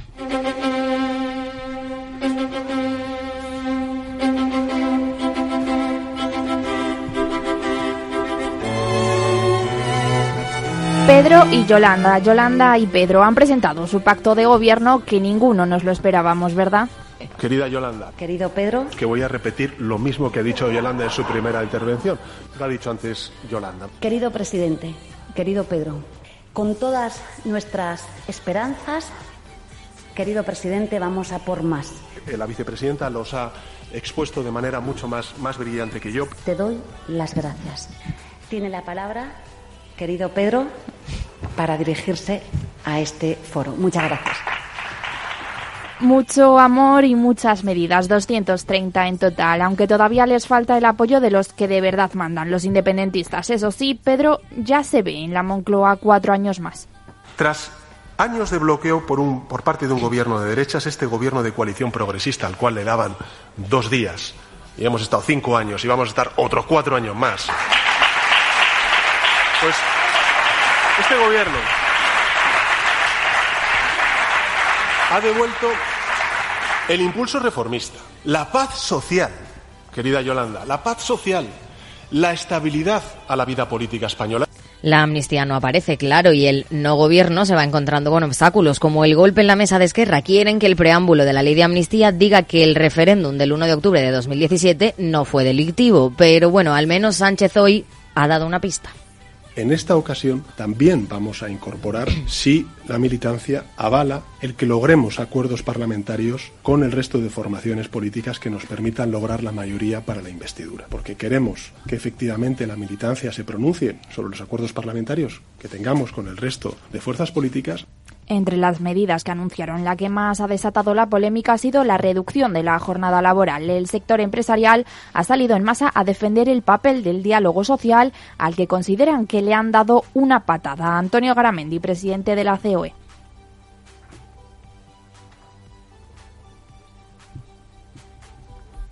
es que vayamos hacia abajo. Eh, y a mí eso, y lo digo, y lo digo porque hay veces donde en la vida también hay que decir ya vale. Eh, y yo creo que en este caso yo tengo que decir ya vale. Nosotros estamos dispuestos, yo creo que todos siempre a dialogar, a hablar, a sentarse, porque lo malo es que te dicen lo voy a hacer por ley, pero dentro del diálogo social.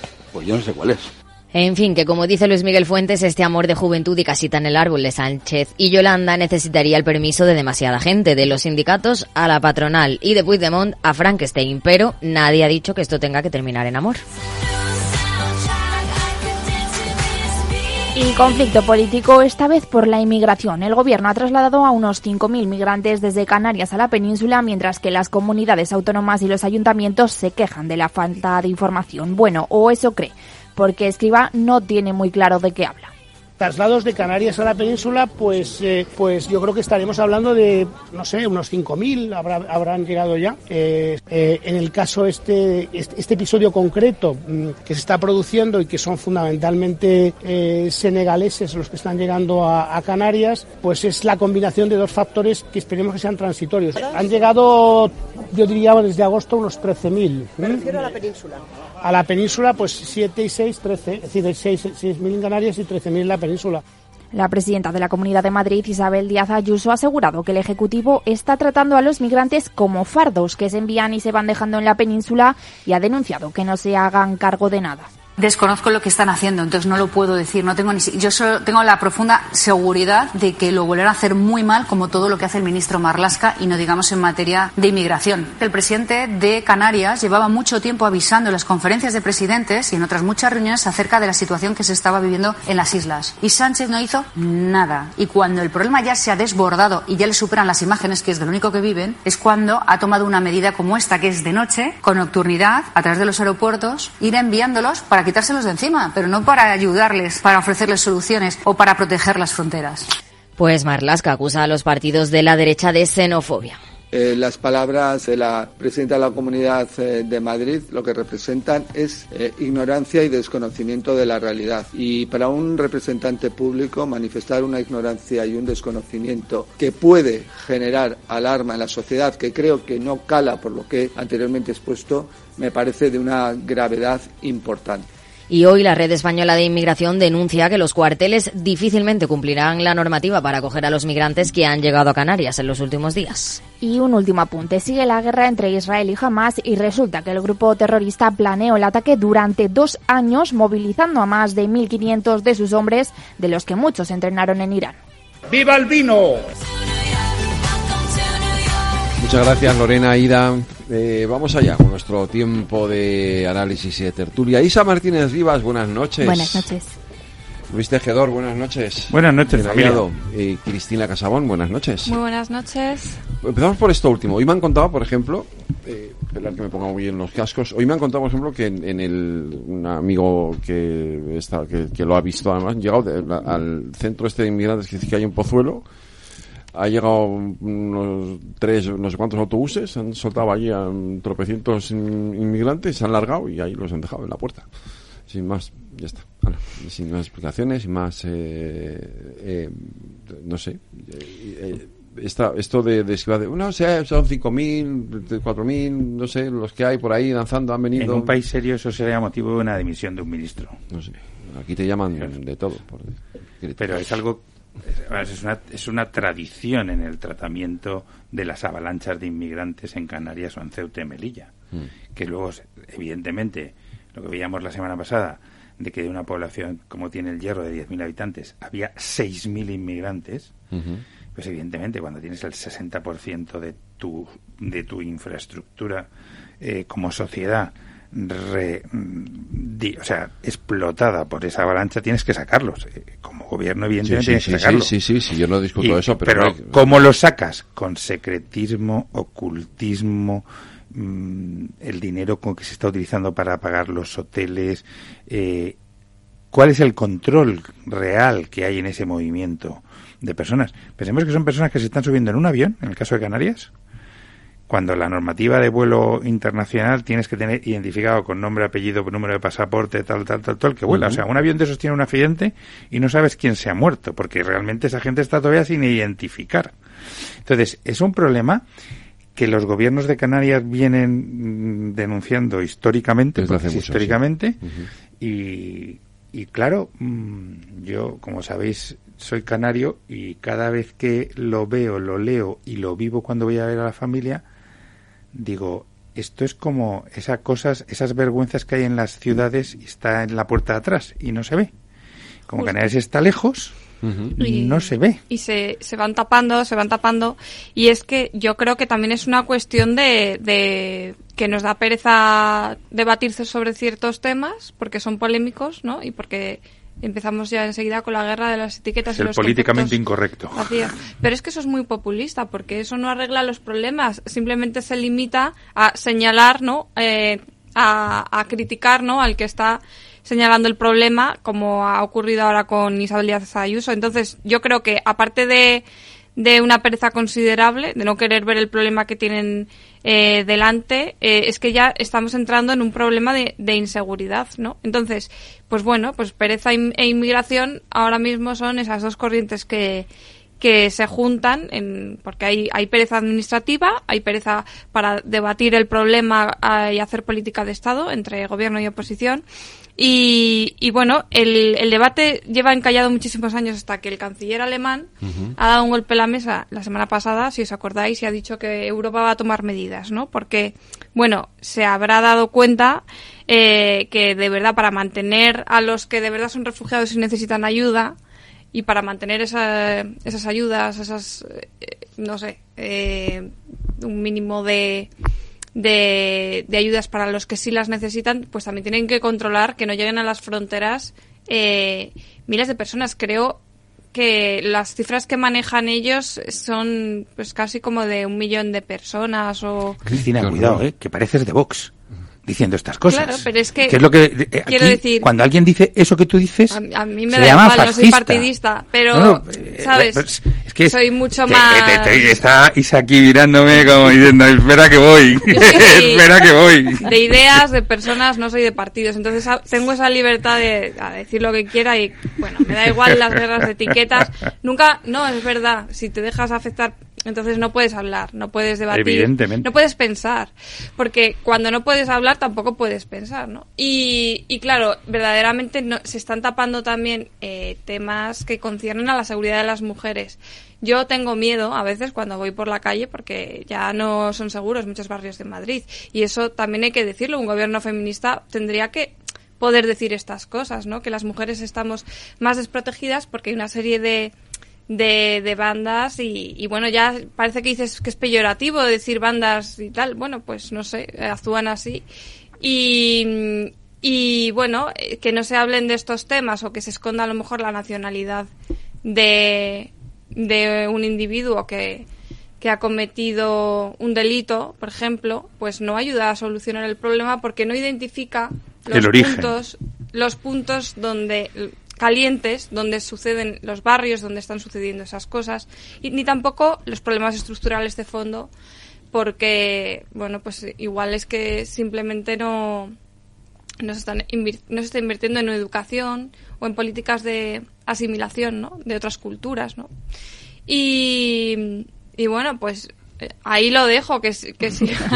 eh, no, yo, yo, creo que se, que se están juntando muchos temas yo tengo que, una pueden, discrepancia que con pueden Cristina tener cosas en, en, común, pero no significa que esa correlación implique causalidad, ¿no? Yo creo que lo primero con respecto al problema migratorio, porque es verdad que es un problema en general, sobre todo para la Unión Europea, y es una cuestión que la Unión Europea lleva arrastrando muchos años y que tampoco le ha dado una solución y que creo que estamos en, en una ventana de oportunidad única con la presidencia de España en el Consejo de la Unión Europea, porque de hecho es de es de una de las primeras rondas de contacto que hizo el presidente en funciones Sánchez, nada más empezar la presidencia de la Unión Europea, que reunirse con Meloni en Italia y con otros mandatarios europeos importantes que afectan, ¿no? que tienen esta afectación uh -huh. directa con respecto a las fronteras. ¿no?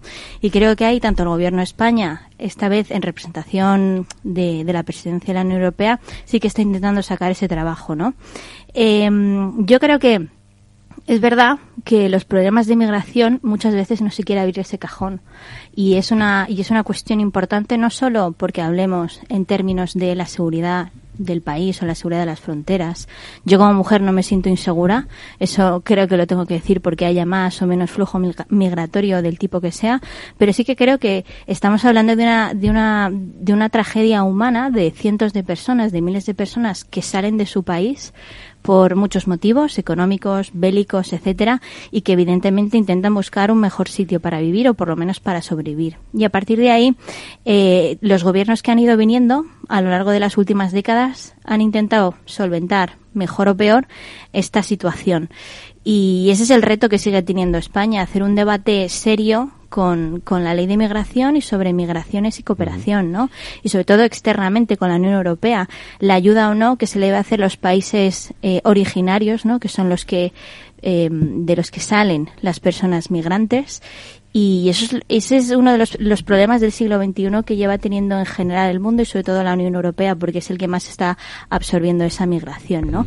A partir de ahí el resto, pues las competencias, cuando se trasladan a personas eh, en situación irregular a otras comunidades autónomas no es competencia de las comunidades autónomas. La competencia que tiene la comunidad autónoma es la de los menores no acompañados, y el resto simplemente eh, es competencia de, de, interior y ya está. Sí, lo que pasa es que debería haber un poco de, quiero decir, al final te sueltan ahí un, eh, quiero decir, a veces la sensación, la forma en la que lo están es como si, si llevaras fardos, ¿no? Yo sí me creo cuando el ministerio dice, oye, hemos avisado a las instituciones autonómicas y que las instituciones autonómicas, bueno, a veces también pues escurran un, poco el bulto por ambas partes, ¿eh? tanto a nivel nacional como a nivel autonómico, porque es un problema importante. Pero yo creo que la reputación que tiene a día de hoy España es muy buena en cuanto a el tema migratorio y a partir de ahí es el empuje que tiene que tener el gobierno y la presidencia de la Unión Europea para intentar llegar a un acuerdo a nivel de la Unión Europea. Esto no es cuestión de imagen, mira, esto es cuestión de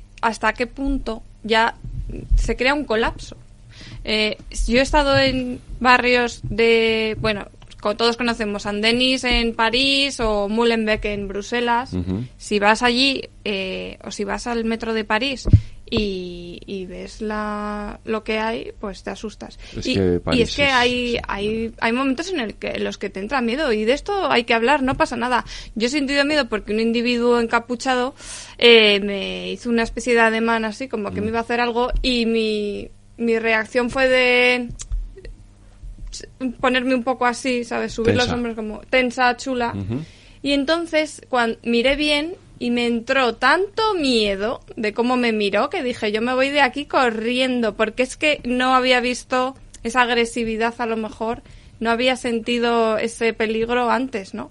y, y, te digo que no, no es cuestión de ser mujer, es, que hasta la policía eh, no puede entrar en determinados barrios de Francia y de Bruselas si no va perfectamente protegida. armada, protegida. O sea, que es que no sabemos en España tampoco eh, hasta dónde puede llegar el punto de inseguridad de ciertas zonas. Sí, pero también cada país tiene su casuística, porque es verdad lo que dices de Francia. Francia tiene un problema con, con hijos, hijas, lo que se llamaría, mal dicho, segundas, terceras generaciones, que las políticas propias, nacionales, en Francia en este caso, no han funcionado para nada y lo que han hecho es crear retos ¿eh? Crear guetos, sí, bueno, pero la diferencia entre Francia y España, o sea, Francia es un abismo con respecto a otros países de la Unión Europea. Pero porque nosotros, o sea, nosotros tenemos dos, dos, dos flujos migratorios. Tenemos Hispanoamérica y tenemos el Magreb. O, y África por añadidura, pero fundamentalmente el Magreb. Tenemos un componente histórico con el Magreb desde nuestra época del Sáhara, pero que va, va disminuyéndose por la influencia de Marruecos afrancesada, por el Marruecos afrancesado, y tenemos eh, nuestra realidad eh, iberoamericana.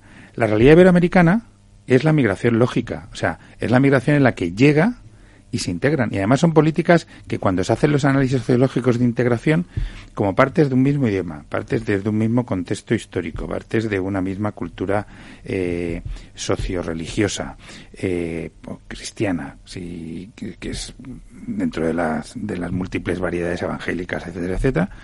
Y yo te llegas al punto de que normalmente cuando llega una persona en torno a los 25 o 30 años ha asumido el rol de una persona, de una, de una, de una mujer, por ejemplo, completamente igual que una española a los cinco años de convivencia en el, con, con, normalidad, trabajando, estudiando, etcétera, etcétera. Y de hecho ves, como tú decías ahora mismo, Isa, las segundas generaciones, terceras generaciones, que el comportamiento sociológico es exactamente igual que el de un español. ¿Por qué? Porque ahí realmente hay integración.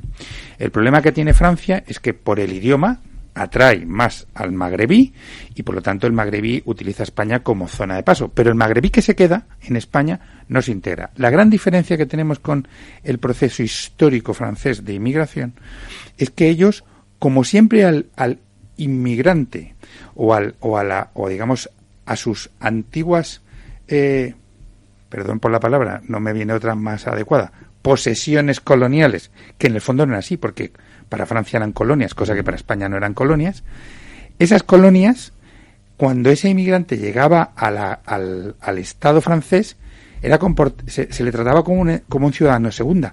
Y se provocan los guetos que tienen todo Francia, Bélgica, etcétera, los, los países eh, francófonos, eh, se crean guetos, al igual que en Alemania se crean guetos con el mundo turco, eh, turco oeste, ¿no? Pero en España no, porque en España, como siempre no hemos visto nuestros ámbitos de dominio como colonias, sino como parte de la realidad de España, el inmigrante históricamente de siempre se ha integrado en la realidad, viniese de una cultura cristiana o de una cultura islámica.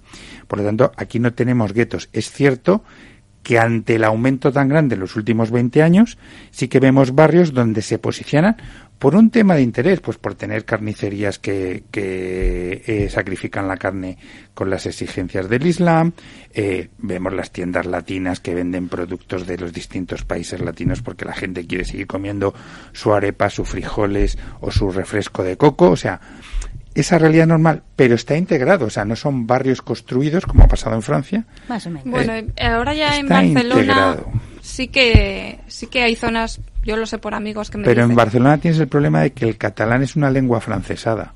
Por eso se concentran más los mm, magrebíes. Y por las políticas de, de Ada Colau, que por ejemplo pues ha, ha, construido lleva, lleva seis años, o sea que tampoco es una realidad mucho más larga. ¿eh? Ha habido en, también en País Vasco y en Cataluña sobre todo una política mucho más de, de atraer a, migrantes y bueno, claramente yo he trabajado y vivido ahí un año y he visto que es una sociedad que muchas veces se siente más cómodo con migrantes de otros países que con, que con el, español que va allí a trabajar, ¿no? Entonces, cuando ves esa realidad, pues, pues bueno, pues muy bien. Queréis, preferís que vayan árabes antes que españoles, pues nada, construir mezquitas y luego pasa lo que pasa, que hay problemas de seguridad.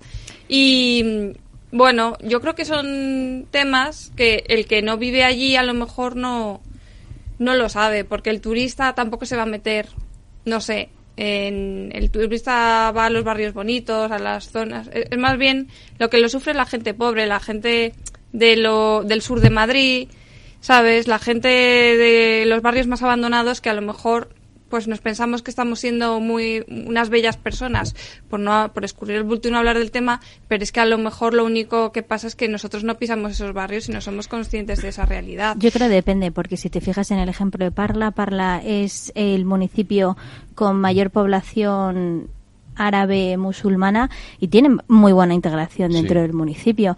Hay una realidad en España de la que cuesta también mucho hablar y es el racismo que existe, que evidentemente no lo vemos de forma directa, pero incluso en las comunidades latinoamericanas, porque ahora se crean más barrios latinizados, ¿no? De, de personas de, de Latinoamérica, incluso gente que es de mi edad, de mi misma generación y que ha nacido ya aquí en España o a lo mejor ha venido a los tres años el, el, racismo que ha sufrido en las clases, ¿no? Y que tampoco las instituciones han sabido responder a esa inclusión, incluso no teniendo todas esas barreras por el idioma, la cultura Pero es que estamos y mezclando dos debates, porque yo hablo de seguridad. Yo no, o sea, yo por ejemplo, ah, yo no, no tolero el racismo, pero sí creo que cuando ya existe un problema de seguridad, que precisamente no viene de los inmigrantes latinoamericanos, hay que decir, que es gente bastante que se integra mejor, ¿no? Pues también porque comparte el idioma y, y, no sé, cierta cultura. La cultura, la lengua, eso hace mucho. Pero yo, yo por eso tenía una discrepancia contigo antes. Es decir, a mí, no,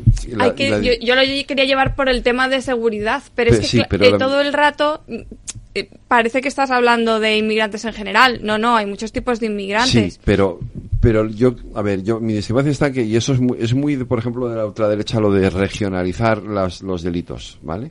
Mm. Eh, determinado tipo de delitos. Es verdad que cuando hablas de bandas, por ejemplo, pues las bandas son lo que son, es decir, las integran los quienes los integran, ¿vale? Los Latin Kings, los latinoamericanos y demás. Pero eh, a mí me, me, molesta mucho cuando, por ejemplo, hay un delito de violencia de género y entonces sale el de, el de Vox de turno y dice, era un inmigrante, eh, era musulmán, o era no sé qué, o era... No, no era no me da igual quiero decir el, el, no, el delito no, no tiene que ver con la nacionalidad o determinados, eh, o la mayoría. Pero puede ver con la cultura. O sea, no, no, no, no, no, no, no, no, Sí, porque la educación, no, la educación. No, la porque educación, hay, porque hay o sea, hombres ah, españoles que maltratan a las mujeres Sí, y no tiene nada que ver con la cultura. pero- O sea, pero- pero- eh, pero que- el trato, o Si lo que me estás diciendo es que un árabe la- maltrata a la mujer, sí, efectivamente. En Afganistán los árabes maltratan a las mujeres y en Irán lo sabemos, efectivamente, no, no, es no verdad. es un tema de maltrato. Vale. Bueno, el Si es machismo que no y el lo patriarcado maltrata. es una, O sea, es una perdón, cultura. Perdonar, Claro, es que, ¿ves? Ese, es el, ese es el problema. Cuando hablamos, por ejemplo, un concepto del que ahora mismo, con los problemas que hay en Francia, se habla de la multiculturalidad.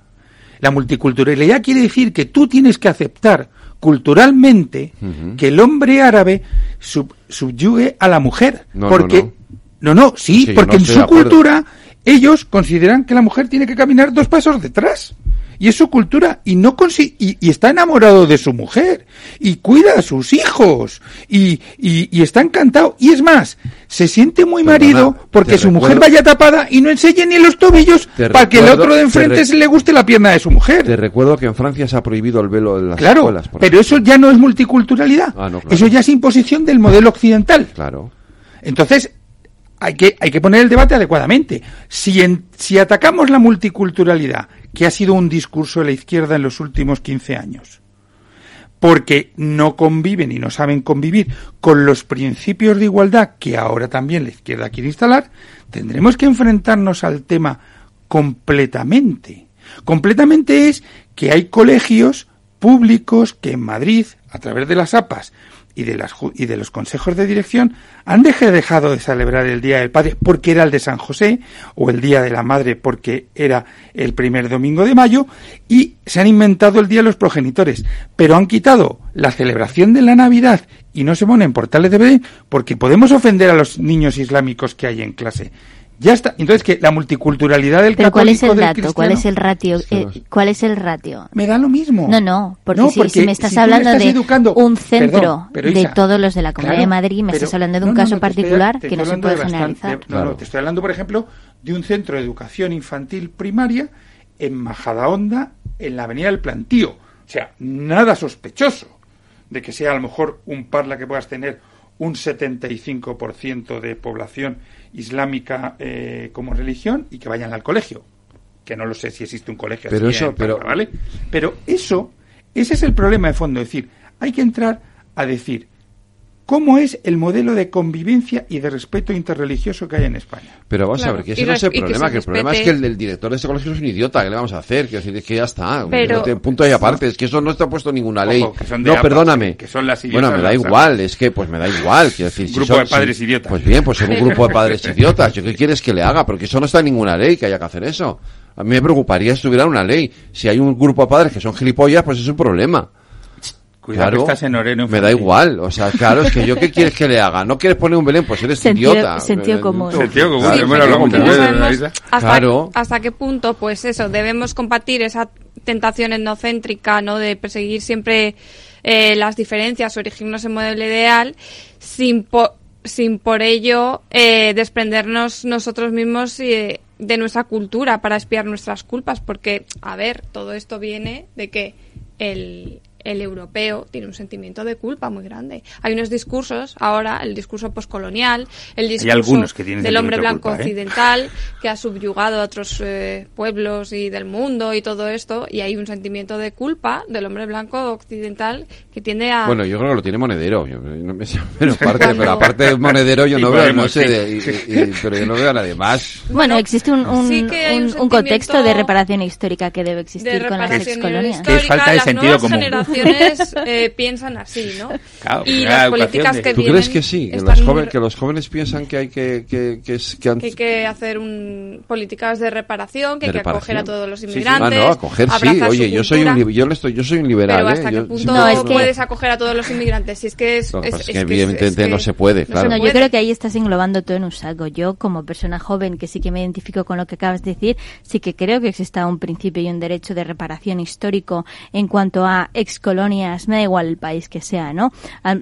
Pero porque hasta día de hoy, eh, Holanda, las grandes empresas que hay para extraer minas son firma holandesa y no son, no son empresas que son del Congo o empresas que son de Uganda o, o empresas demás. Es verdad, yo sí que lo creo porque a día de hoy ese, ese imperialismo económico sigue existiendo y no permite que un continente como África se desarrolle adecuadamente y por eso esa gente vive en la pobreza absoluta y máxima. Y no solo eso, eh, otro tema, el racismo. En Occidente se ha eh, normalizado la idea de que solamente puede ser racista el hombre que tiene más privilegios o que es superior entre comillas, ¿no? Porque su cultura es más supremacista.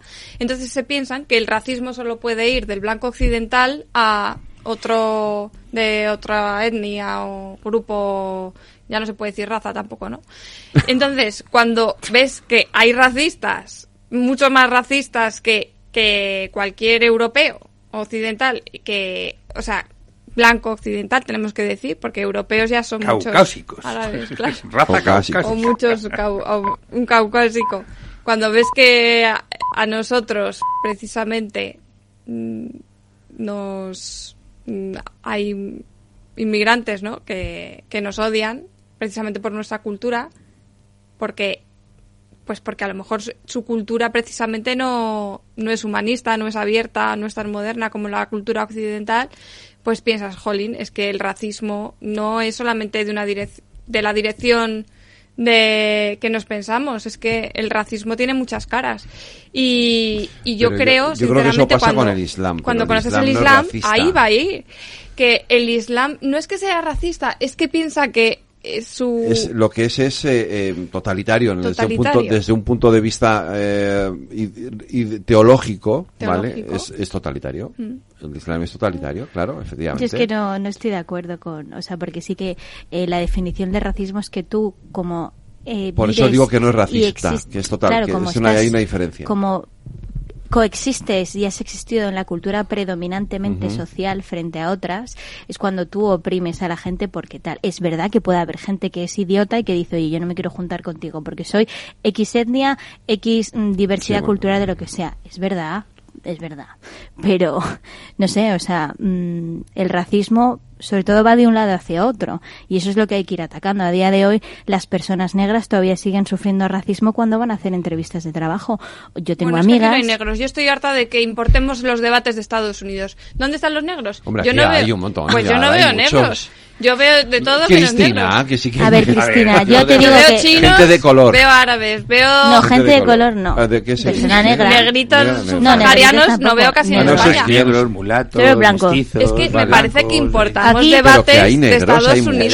Yo no he visto casi negros, pero bueno. a ver, a lo mejor en comparación con que- Estados Unidos, yo- no, yo- yo creo yo no que- me fijo porque, porque yo no soy racista y por eso no me fijo si Bueno, pues- negros y Pero el sí chino. que Cristina, date una vuelta, date una vuelta por Hay la calle, con cariño, que de verdad. Yo tengo muchas, yo tengo muchas amigas que por desgracia, amigas que tienen eh, padres árabes pero que son españolas y que han nacido aquí Sí. y que les ha, les ha costado encontrar trabajo porque las descartaban por el nombre directamente. Por el nombre. Y son chicas que tienen formación universitaria de la leche, con másteres Sí. de la leche, con experiencia universitaria en un millón de cosas de la leche y solo por tener un nombre y apellido que es más árabe y no está en español, han sido descartadas de grandes despachos, de grandes empresas, consultoras, etcétera. Tengo amigas también que son personas negras y que han sufrido el que le hayan dicho que por qué no se alisa o no el pelo, porque tiene, que, que- que se peine por el rizado que lleva, el rizado de una persona negra. Creo que son Oye, cosas yo no que soy existen. negro y lo tengo rizado, no sé lo que Ya, me pero tu rizado es diferente. y creo que eso es una realidad que existe y de la que no se habla en España. Y No en se habla de nada. O sea, que hay un debate muy limitado en España. No puede ser que por hablar de temas de seguridad y defensa de las fronteras te pongan la, la R, No, la letra escarlata de racista. No Eso te- para es empezar. que nadie te está llamando Y racista, luego, nadie está negando el estoy- debate de seguridad. Yo, yo creo que hay, que hay diciendo- una cuestión de, de, la- seguridad. del- de mi percepción de, de la realidad. Y, y- y mi percepción es que el debate Pequeñita. ha estado cerrado hasta que de repente se ha visto que hay una situación insostenible en, en Canarias y, y parece que están empezando a reaccionar. Pero no te creas que la gente habla del tema porque la gente tiene miedo a que le pongan la R de racista. ¿eh? Y estás todo el, estamos todo el rato en los debates, cada vez que alguien abre la boca, alguien nos da un toque como diciendo, eh, ch, cuidado a ver qué estás diciendo, no seas racista, no seas tal. Vale, pero yo te tengo Sí. una pregunta. ¿Yo te llamo la racista ahora en situación. algún No, momento? no, no, no, No, no, te no, estoy no, hablando no. de, ejemplo, de co- del clima que- ambiente, a no ver, estoy hablando de ti. es- Que es- quiero cambiar de tema. Ah, pues nada, cambiemos, porque si no, es que lo voy a decir. Es un poco decir, aquí el debate de fondo es el tema de la inmigración legal e ilegal. Irregular. Uy, uy, uy, Irregular. pero no, no, no, no me abras, no me abras ese melón, no he ese melón por- porque, has visto porque- que he empezado diciendo, me voy a callar. No, porque entonces sí que es que no, no, no, pero o sea, es que entonces nos- yo quiero yo quiero hablar de la amnistía y quiero hablar de la investidura de Pedro Sánchez que tiene un buen fin de semana por delante con primero Comité Federal y luego esa consulta a las bases que van a hacer que va a hacer que ya veremos lo que pasa, Isa, Yo creo que bien. Porque las Están las, compradas las, las las, bases. las No. encuest- las- los sondeos, las consultas a las bases las, car- las carga el diablo. Sí, pero tú fíjate. eh, las manipula Indra. La, la última consulta que se hizo por parte de la Ejecutiva a toda la militancia del Partido Socialista fue para eh, avalar o no el gobierno de coalición PSOE-Podemos en ese Ah, momento. a mí no me cabe y hubo un duda. 85% Sí, de... a mí no me cabe ni, vamos, o sea, ni la más mínima duda de que si la pregunta es si estamos, a- si están de acuerdo las bases en el gobierno coalición con sumar, va a salir que sí por un Sí, pero eso 99,9. no es lo que ha planteado él. Claro, eso digo. Él es no que la, la cuestión no es, la bases. consulta no es la de si quieren Sí, pactar con pacto- sumar. pactos con otras, con otras formaciones No, no, no. políticas. O sea, titular de Europa Press es eh, habla de eh, la El- amnistía como no, parte- no habla de la amnistía, porque no va a preguntar por la amnistía. Ojalá, no va a preguntar por la amnistía. Va a preguntar si están de Sánchez acuerdo. anuncia que preguntará a las bases del PSOE si avalan acuerdos compartidos Acuerdos con los que negocian la amnistía. Titular Claro, bueno, bueno, ¿eh? el titular pues, dice, porque, o sea, él lo que va a pedir es si avalan los acuerdos con Junts, con Esquerra, eh, que son los acuerdos, que son, eh, que es lo que va a Claro, pero el problema está en que los acuerdos es cuando te está diciendo Esquerra, como ha, ha- ha- así ha habido en la introducción en la tertulia, el que dice, quiero que el preámbulo diga que el 1 de octubre no fue un delito. Esa- ¿Qué? entonces, ahí, quiero decir, se va a hacer esa consulta a las bases sobre la base ya de una negociación con cuestiones encima de la mesa, aunque no se va a preguntar por esas cuestiones, pero van a, esas, condi- esas cuestiones van a condicionar la consulta. No Y lo esto- sabemos, porque es vinculante lo que Sí. decidan las bases. Sí, va a ser vinculante, sí. Es vinculante. Las si bases, porque es las vinculante. bases dicen que no se negocia, entonces si las no- bases dicen que no están de acuerdo con Elecciones. ese... ah, Vamos a elecciones. ¿Sí? ¿Esa? Claro. Yo no me lo creo, lo Va, siento, pero no me lo creo. Mira, Puigdemont también hizo la consulta Nah, al Consejo Puigdemont de la no- no República. no es esto forma parte no de los estatutos. no es lo Los estatutos del Partido Socialista, cuando se hace una, una consulta a las Es bases, vinculante, es es vinculante de forma directa. Es. Eso y lo que decida Claro. un, un Congreso y el Comité Federal. El Comité To- Federal. Todos esos, pero las consultas a las bases son vinculantes Sí, sí, sí, de cara a la Ejecutiva. Federal. O sea, si sale que no, si sale que no están de acuerdo con la, con el, con el pacto con Esquerra y con Junts, hay elecciones en, en enero. No me lo creo. Pues Ya buscarán créetelo. una forma de negociar. créetelo. Vamos, o si no, a directamente esa consulta se la van a inventar. No, otra cosa es que la que, que, que, mm, El subterfugio de la pregunta haga que el votante no se entere es. De lo que está votando. Y además, ¿quién va a votar? posibilidad. O sea, ¿qué bases? Las bases. Las No, bases, pero... ¿Cómo que no? Los militantes, pues igual No, que... la, la pregunta con, para el gobierno de coalición con Podemos fue muy clara. ¿Está usted de acuerdo de que se pacte un gobierno de coalición pues, Partido. Socialista Podemos? Eso era facilón. Si la formulación es Aquí va a ser parecida al titular ¿Está de Europa usted, Press, ¿Está usted de acuerdo que se pacte, un, que, que se lleve, que se alcance un pacto de, para la investidura eh, con Junts y con Esquerra Republicana? Eso nos Y van a preguntar. ¿Y Bildu? Y entonces van a decir sí o no. Y ya está. Entonces, Yo creo que si esa Pero lo que sí- hará será una pregunta muy general. ¿Avala usted la negociación con estos partidos? sí, Ya lo está. que pasa es que tú ya sabes, en esa negociación ya sabes lo que hay en esa negociación. ¿O no? No, hay que es quitar que hay más. negociación. Es que yo no creo que hay idiotas. más. Hombre, claro que hay más. pero no ya sabemos. sabemos bastante, ya sabemos que mucho. una cosa es el PSOE caoba y lo que se dice en los medios de comunicación y otra cosa es la militancia. Y la militancia Ahí cierra filas yo, con Pedro la Sánchez. cierra filas con la Pedro militancia ha cerrado filas con Pedro Sánchez desde hace Hasta mucho ahora sí, pero cuidado, internamente la democracia interna. pero la selección pero de la- lo que pasa es que de- este es lo que pasa es que esto No, ya es son estamos, estamos hablando de palabras mayores voy a hacer una pequeña pausa publicidad Mario, que eso de que no te da tiempo a pillar el tren. No te preocupes, que lo he mirado y hay un tren cada hora. Así que nada, salsero, duchita fría, cafetito para la resaca y ya te estás viniendo que está tu ahijao y toda su clase esperándote. Niños, saluda al Tito. ¡Tito! En Renfe tenemos la mayor frecuencia de trenes de este país. Nadie te da más. No todos los trenes son como Renfe. Renfe, tu tren. ¿Qué es ir más allá? Con Arval podrás llegar donde te propongas de la forma más sostenible y darle a tu empresa todas las soluciones de movilidad que necesite. asesorando con las mejores opciones de movilidad para las distintas necesidades de tu flota, con vehículos electrificados, bicicletas, coche compartido. Arval, la transición energética arranca aquí. Más información en arval.es. Cuando formamos parte de algo más grande, la inercia nos impulsa en una sola dirección. Es el momento de avanzar juntos. El fondo Renta 4 Activos Globales invierte en las mayores compañías del mundo y en las megatendencias que mueven a toda la sociedad. Entra en renta4gestora.com y descúbrelo. Renta 4 Gestora. Creciendo juntos. Categoría de riesgo 3 sobre 7. Puede consultar la información legal del fondo en renta4gestora.com y en cnmv.es. Los miércoles a la una de la tarde en Capital Radio, Gestión del Talento. El escaparate de la formación para el empleo. Expertos formadores, agentes sociales y representantes de la Administración se dan cita en este espacio para impulsar el valor de la formación y el talento. Un espacio de Fundae, la Fundación Estatal de Formación para el Empleo, dirigido por José Joaquín Flechoso. Este es un mensaje para todos los oyentes de radio y es solo para decir gracias. Gracias por dedicarnos tres horas cada día. Gracias por escucharnos en casa, en el coche, en el trabajo, en un móvil o donde sea, en directo o en podcast. Gracias por tu fidelidad, porque gracias a ti, la radio sigue siendo un gran medio, el más creíble, en el que más confías y el que mejor te informa y entretiene. El medio del día a día, de la actualidad al instante y que te acompaña siempre estés donde estés. Radio Value, la Asociación de Radios Comerciales te da gracias a ti.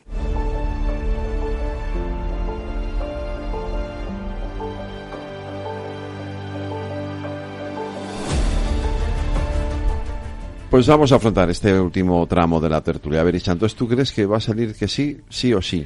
Eh, yo creo que va a salir mayoritariamente que sí, por, lo que yo te he dicho antes. Eh, las bases, hace bastante tiempo que cerraron filas con, con Pedro Sánchez, desde hace mucho. Em, y yo creo, desde hace mucho nivel, cuando resurgió de las cenizas y volvió a ser secretario Después general. De Comité Federal, sí. Y a partir de ahí, eh, Pedro Sánchez es un animal político, o sea, o sea y tiene un, peso muy importante, ¿no? Y si antes había dudas, después del 23 de julio ya no hay ápice de dudas en cuanto a si apoyar o no al presidente. Es verdad que en medios de comunicación vemos otro tipo de declaraciones de pues gente importante o gente histórica del Partido Socialista, pero eso posiblemente no vaya en, en, en consonancia con lo que opinan las bases. Luis. A ver, yo creo, como bien dice Isa, que va a ganar pero porque Sánchez, eh, desde que resurgió de las cenizas, luego tuvo, ha tenido una temporada, aproximadamente dos años y medio, lo que hizo fue cargarse a todos los que le mataron. Entonces, todos los que le habían matado, se los ha matado políticamente. Es más, los ha matado políticamente. Que como decía eh, eh, un, padre de nuestra Constitución, Fray Ibarne decía que en política tú tenías que tener amigos o muertos, pero nunca podías dejar heridos, porque un herido es un enemigo. Entonces Sánchez eso lo sabe y entonces él, cuando volvió a ser secretario general, lo que ha hecho ha sido dominar, arrasar. Y pongo en duda, porque esto ya es, es una opinión y no es información, eh, que haya manipulado algún congresillo o alguna cosa provincial autonómica para hacerse con el poder. Pero que hoy por hoy ni Paje controla el Partido Socialista en, en, en, ah, en, Castilla-La Mancha. saldrá que sí también, ya lo verás. O sea, es decir, Sánchez domina absolutamente toda la estructura. Y como bien dices, que es algo que yo siempre he mantenido en las asesorías, es decir, hay que diferenciar entre lo que cree el votante y lo que hace la militancia. La militancia es estructura. Y por lo tanto, si tú la pirámide de poder la tienes controlada, las bases en un partido político hacen lo que dice justo el de encima. Y en este caso es Sánchez. O sea que él va a ganar, formule la pregunta como la formule. Si fuese honrado y fuese una pregunta muy transparente, eh, dejase claras las intencionalidades de los partidos que van a dar el apoyo. O sea, no de Pero yo creo que transparencia hay, ¿no? En cuáles son las intenciones de cada partido político con la pregunta que estás haciendo, más o menos genérica, pero sabes cuáles son las ¿tú implicaciones. ¿Crees de verdad, Isa, a lo mejor en tu entorno, en Juventudes Socialistas, el concepto de amnistía o de indulto puede ser aceptado. En, en la militancia socialista eh, de los 50 a los 80 años o de los 45 a los 80 que han vivido que han vivido la época dura de, de la ETA matando compañeros eh, no sé. o sea, Esa está más dividida, es verdad. Claro, entonces, claro, ahí como hagas la pregunta es cómo vas a hacer que esos votantes. Pero ahí entra la eh, estructura. Claro, entonces la controla. Pero ¿quién controla la estructura? Incluso a lo mejor uno que está. O sea, yo creo que dentro de la estructura del Partido Socialista ahora hay mucha gente que se tapa la nariz para manejarse y funcionar. De todas formas, eh, lo van a vender como algo democrático. Yo, sinceramente, creo que lo único democrático sería que hiciera una consulta, un referéndum a nivel nacional a todos los españoles preguntando si queremos o no eh, amnistiar gratuitamente a, unos políticos que han cometido unos delitos, si queremos eh, seguir abaratando el, el delito de malversación o el delito que ahora se llama desórdenes públicos, eh, si estamos dispuestos también a hacer todas esas eh, reformas del sistema de, de autonomías, de la financiación del sistema de autonomías. Todas estas reformas creo que son de suficiente calado como para que hagan una consulta a todos los españoles. Claro, pero no controla la estructura para eso. Claro, bueno, quitando la amnistía. Me parece que lo van a intentar disfrazar de democrático y no lo es. Porque si tú has purgado previamente, como dices tú, a todos los elementos de críticos del partido y vas, sabes que tras laminar esos sectores críticos el partido va, a avalar lo que sea, pues bueno, pues sí, eh, viven dentro de su ficción de democracia y ya está, pero el resto de los españoles nadie nos ha preguntado. Los propios votantes no son los militantes, quiero decir, la gente que a lo mejor votó al PSOE pensando, no, o sea, no sabiendo que iba a conceder eh, la amnistía o incluso hmm. un referéndum de autodeterminación, eh, no son los mismos que militan en el partido porque no tienen el carnet, ¿no? Estamos hablando de que con esto se va a disfrazar que toda la gente que vota PSOE ya está a favor de estas medidas y es mentira. La gente que ha votado PSOE no se esperaba esta sorpresita, ¿no? Y ahora están empezando a abrir regalos y como para disfrazarlo, claro, preguntan a las bases, pero las bases no son los votantes. Ni los españoles, ni, el resto de españoles también tenemos derecho a opinar. esto está muy bien, Cristina. ¿eh? Ahí está, sí. Ahí está, ahí está. Pero si no, toma, te doy una ficha de afiliación, pagas la cuota y si quieres ya sabes que no, la evolución ideológica tiene que llegar a tiene, tiene tiene que ser tiene que pasar unos meses no no puedes votar no puedes, pues no lo sé. creo que sí, que tiene que pues, sí, no puedes no puedes afiliarte y votar pues si no sería una coña ¿no? Eh, sí efectivamente puedes afiliarte tiene que pasar unos meses y entonces ya podrás votar pero si no no pero bueno yo creo que cada vez eh, la luz al final del túnel se ve a mí me encantó. aquí... Querido Pedro, querida Yolanda, magnífico. escuchándolo antes con el al son de Taylor Swift, era magnífico. te, daba hasta gustito, ¿no? Pues a mí me parece, me, me, ha parecido, a ver, la escenificación es parte del marketing político de la comunicación. Estaba, tenían que hacer un show desde Matea, porque además, eh, utilizando un símil perruno, eh, Yolanda ha levantado la patita y ha marcado territorio frente a Podemos. Muy marcado. Eso es importante, ¿eh? Y eso es muy importante. Porque Podemos además está cada vez más enrabietado y no sabe manejar. O sea, Podemos está fallando en estrategia política completamente en estas dos últimas semanas, desde que, desde que por desgracia tenemos eh, la guerra, la guerra de, Palestina a Israel. Entonces, el, el, ahí es donde Yolanda ha jugado, o sus asesores o lo que sea, han jugado muy bien las bazas para matar a Podemos. De hecho, si tenemos que ir a elecciones, mm, las listas nuevas que haga sumar todavía tendrá Podemos menos menos cuota, ¿no? Claro. Eh, y, ya veremos cómo van las cosas. Yo sigo manteniendo ciencia ficción que Pablito Iglesias, como buen eh, stalinista, tiene unos dosieres maravillosos que va a obligar tanto a Sánchez como a Yolanda a mantener a determinados personajes en las cuotas. Ya te he empezado diciendo que era ciencia ficción, ¿vale? Mm. pero la maldad de los estalinistas siempre ha sido así. Entonces, eh, es parte de una realidad. Pero bueno, es yo creo que ya nos lo quedan habría dos yo, semanas. yo creo que ya lo habría No, porque está creando empresas y haciendo una asesoría de A mí- comunicación iberoamericana y tiene que estar al lado del gobierno porque tiene que vender que él es gobierno como para asesorar. A mí lo que me lo que me dejó descolocada fue Ada Colau ayer o antes de ayer, ¿no? Cuando dijo diciendo de que no va a ser ministra eh, he, he renunciado a ser ministra y puse el tuit que, que, que lo viste y yo digo Muy me estoy perdiendo un, un capítulo del Spanish Politiqueo porque no, no estaba entendiendo las declaraciones de Ada Colau. Claro, ¿en qué momento a Ada Colau le dijeron que iba a ser ministra? ¿no? Sí. Porque alguien- alguien se Bueno, probablemente cuando le pidieron que se sumase a sumar y dejase del agua Podemos. sé. O sea, No aquí, sé. aquí es que hay...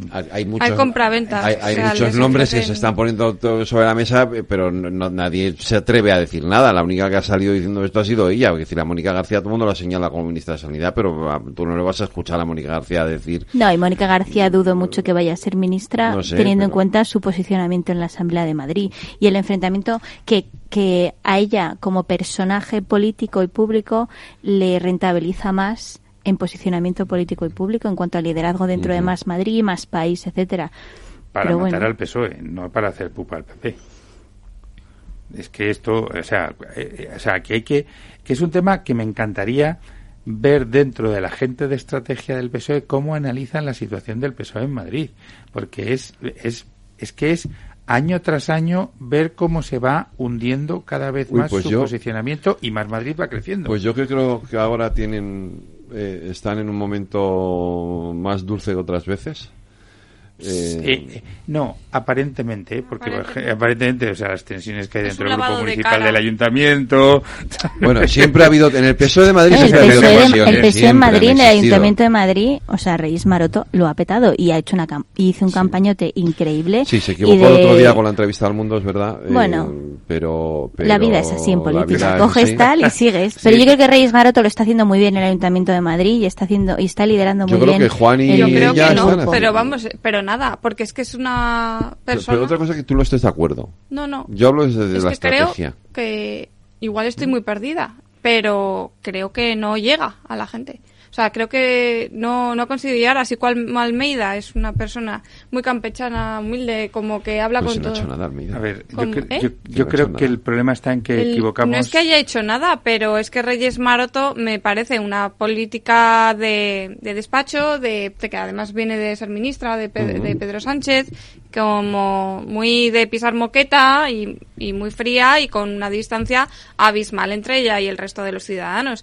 No podemos decir que ha hecho una campaña exitosa porque era todo eh, como un decorado, un preparado. Pero no le ha salido mal, ¿eh? Yo creo que la campaña le ha salido bien. No, Las- al, siendo, están- siendo sus primeras elecciones, que el PSOE tenía ocho concejales, que tenía, han ¿eh? subido a 11-12. Claro. Que para ser unas primeras elecciones, en el poco tiempo en el que meten a, a Reyes para que sea al final ella la candidata, con todo el lío que hubo en verano y todas estas Desconocida, cosas. eh, ella sola haciendo una campaña, bueno, con la pobre Emma ayudándola, pero, pero, pero. No me parece Muebles un salvados. perfil, o sea, ¿Eh? nunca me A ha ver. llamado la atención. Me parece que es más exitosa, no sé. Bueno, yo creo que es Rita. también. ¿Eh? Rita. Pues sí. Sí, sí, a Y ver. tuvo una campaña porque, muy porque chula, yo- Rita. también, Rita hizo un campañón también. A ver, yo creo que hay, que el Ayuntamiento de Madrid tiene ahora mismo gente potente ahí, pero. Pero en el día a día, que es lo que te posiciona como grupo político, como partido, frente a las siguientes elecciones, los grupos, los grupos municipales de oposición se diluyen, porque al ciudadano lo único que le importa es lo que hace el ayuntamiento. No le importa lo que hacen los vocales vecinos, que en Madrid tienen un papel en la vida Enorme. ordinaria de los, de los distritos, tienen un papel muy importante en la toma de decisiones, y eso el ciudadano no lo ve. Entonces, los partidos trabajan mucho con el rollo de vocales vecinos, pero mediáticamente es, es endogámico. Es decir, ¿quién se entera de lo que hacen los vocales vecinos del PSOE o de Más Madrid? Pues los de Más Madrid del barrio y los del PSOE del barrio y los del PP del barrio. Pero, pero al ciudadano, que es la inmensísima mayoría de los casi cuatro millones de ciudadanos que tiene la ciudad de Madrid, es que solo que piensan, piensan en cuando hay una obra, cuando hay un túnel que está lleno de agua, o la basura, o la seguridad ciudadana de mi barrio, o la luz, o si me asfaltan la calle o no me asfaltan. Es que al ciudadano la política municipal se la trae al pairo más que las cuatro cosas históricamente tradicionales sea una gran ciudad o una capital de un estado como es Madrid, sea el municipio de 200 Pero habitantes. tenemos luego el caso de Isabel Díaz Ayuso, que aparte de de ser una persona que gestiona es una líder, ¿no? Y muchas veces en, en el debate público eh, se adelanta a, muchos temas o, o, por así decirlo, se convierte en la antítesis de, de Pedro Sánchez, porque yo creo que, vamos, incluso muchas veces se ha pensado que ella iba a sustituir a Núñez Feijó o que iba a ver allí. Mm. Bueno, o a Casado al principio, cuando hubo. Primero fue a Casado. O sea que hay de todo, ¿vale? Y quizás simplemente acabe de su mandato como presidenta de la Comunidad de Madrid y se vaya a su casa, pero también tiene un perfil de, en la política nacional que, que yo creo que podría explorar. A ver, yo en esto, y aquí lo he dicho muchas veces en la antena, eh, siempre digo lo mismo, es decir, Madrid es una pecera, es decir, creemos que Ayuso tiene una proyección nacional. Y ya, lo, ya lo intenta. De hecho, fíjate los debates que tiene. Esta semana hemos tenido ese debate. Madrid, Madrid F no es España. Es verdad que Ayuso no, se la vota tanto por gestión, sino por el personaje público y, político que es. y Aymar ha hecho una estrategia. Lo de gestión, vamos a ver. Que Madrid lleva muchos años gestionada por el Partido Popular y las, las estadísticas y los datos y los datos indican que siguen gestionando bien porque Madrid también es la Comunidad de Madrid también es, es, el votante más crítico electoralmente que hay en España. o sea, es el votante que de pronto hace así plup, y te deja tirado. Sí, pero yo creo que yo, creo que hay mucho voto, voto hay mucho más voto ideológico que, que pragmático. y voto de currante, que vota por un gobierno que no le saque el latiguillo de los impuestos y le deje ya respirar un poco, porque si no dejan crecer a todos los pequeñas y medianas empresas, que España es un país de pymes, y, y no dejan de subir impuestos, que ahora han anunciado pero en una nueva batería de, de subir de tramos del IRPF, de subir a todas las empresas. Claro, es que tú date cuenta la realidad de Madrid. Es que son todo negocios, restaurantes, bares, eh, peluquerías, entonces toda esta gente la mejor ciudad de ocio de todo el mundo, bueno, la segunda mejor dicen después de Praga, eso es verdad. Y, tiene toda esta vida gracias, todo gracias a que, a que por lo menos te dejan te dejan llegar a fin de mes porque ya te digo que en otras comunidades autónomas bueno lo de que, te llegan a dejar a fin de mes depende. Pero pero pero dicho eso eh, yo insisto, yo estoy con Isa, creo que, que, no se vota tanto, o sea, aquí se vota eh, eso, o sea, eso es voto de bolsillo, no es ideológico. Sí, pero ese voto de bolsillo funciona más fuera de Madrid que aquí, fíjate lo que te digo. Yo creo que aquí hay mucho más voto de, de es que me gusta Díaz Ayuso por cómo le machaca a Pedro Sánchez que, mm. que por, por la gestión. Pero por, ¿por qué es el voto de machaca a Pedro Sánchez?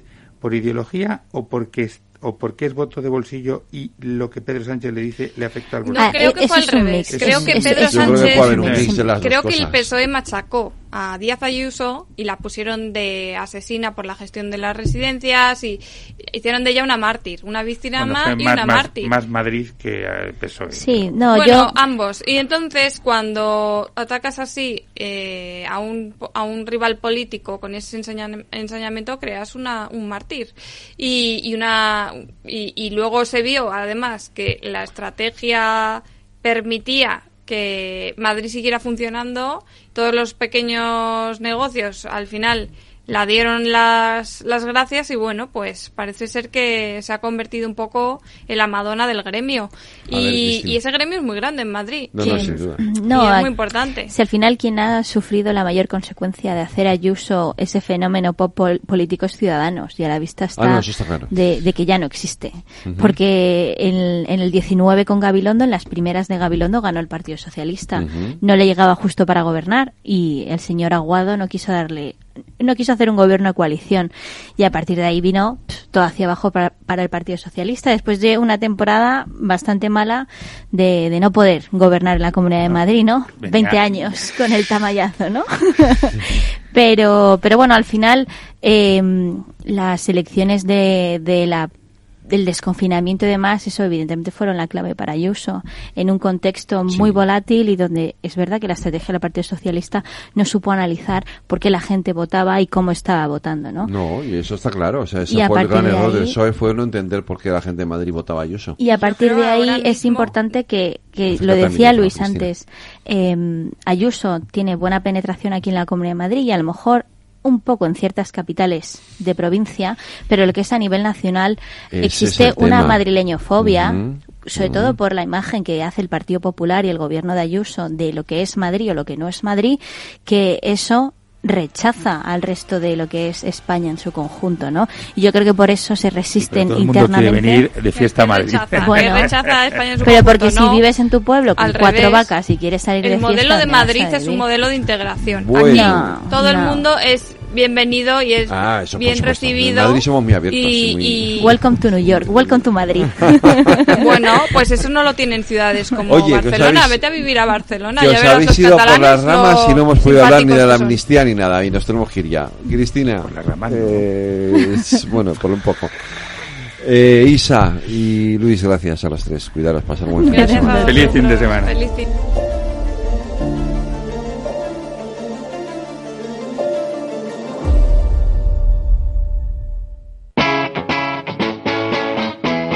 Capital Radio. Siente los mercados.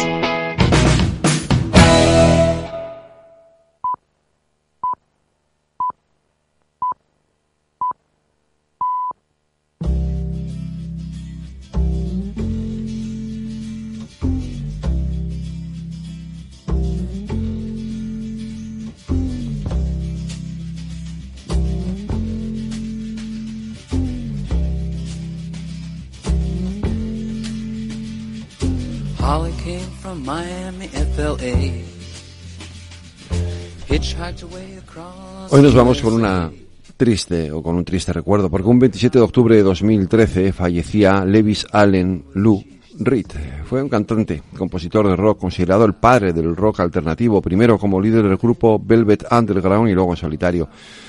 Enormemente influyente en el arte pop desde la década de los 60, sus principales discos son Berlín, Transformer, por supuesto, Rock and Roll Animal, Techno Prisoners, New York.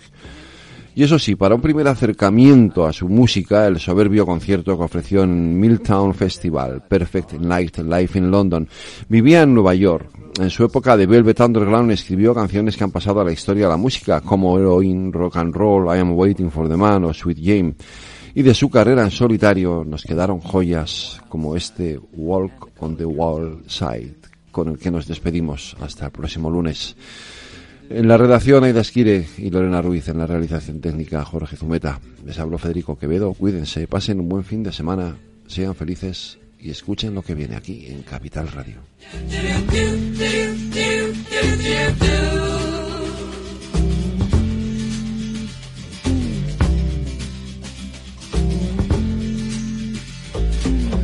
Joe never once gave it away. Everybody had to pay and pay. A hustle here and a hustle there. New York City is the place where they said, hey babe, take a walk on the wild side. I said, hey Joe, take a walk on the wild side.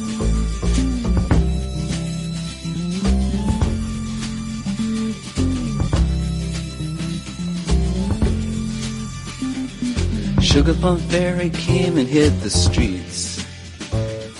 Looking for soul food and a place to eat. Went to the Apollo, you should have seen him go, go, go. They said, hey sugar, take a walk on the wild side. I said, hey babe, take a walk on the wild side. Alright Ha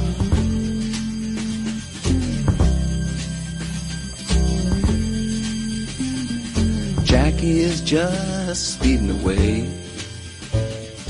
Thought she was James Dean for a day. Then I guess she had to crash. Valium would have helped that patch. I said, hey babe, take a walk on the wild side. I said, hey honey, take a walk on the wild side. And the colored girls say, do do do do do do do do do do do do do do do do do do do do do do do do do Si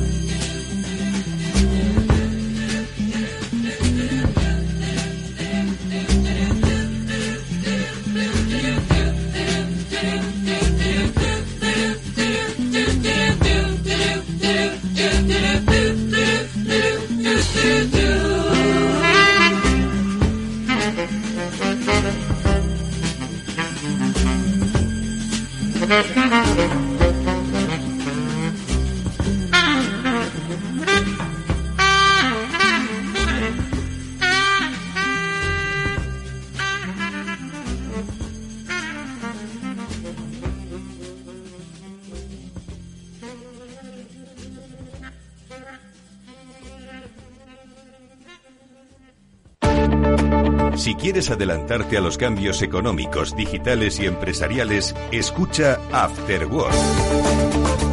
El programa de Capital Radio para profesionales, pymes y emprendedores que te ayudará a entender el momento presente y a tomar decisiones para el futuro inmediato. De lunes a jueves, de 7 a 8 de la tarde, con Eduardo Castillo.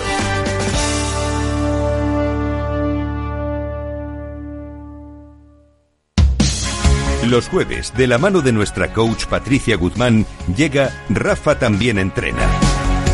Un espacio dedicado al desarrollo de las actividades directivas con un tono desenfadado y no exento de humor.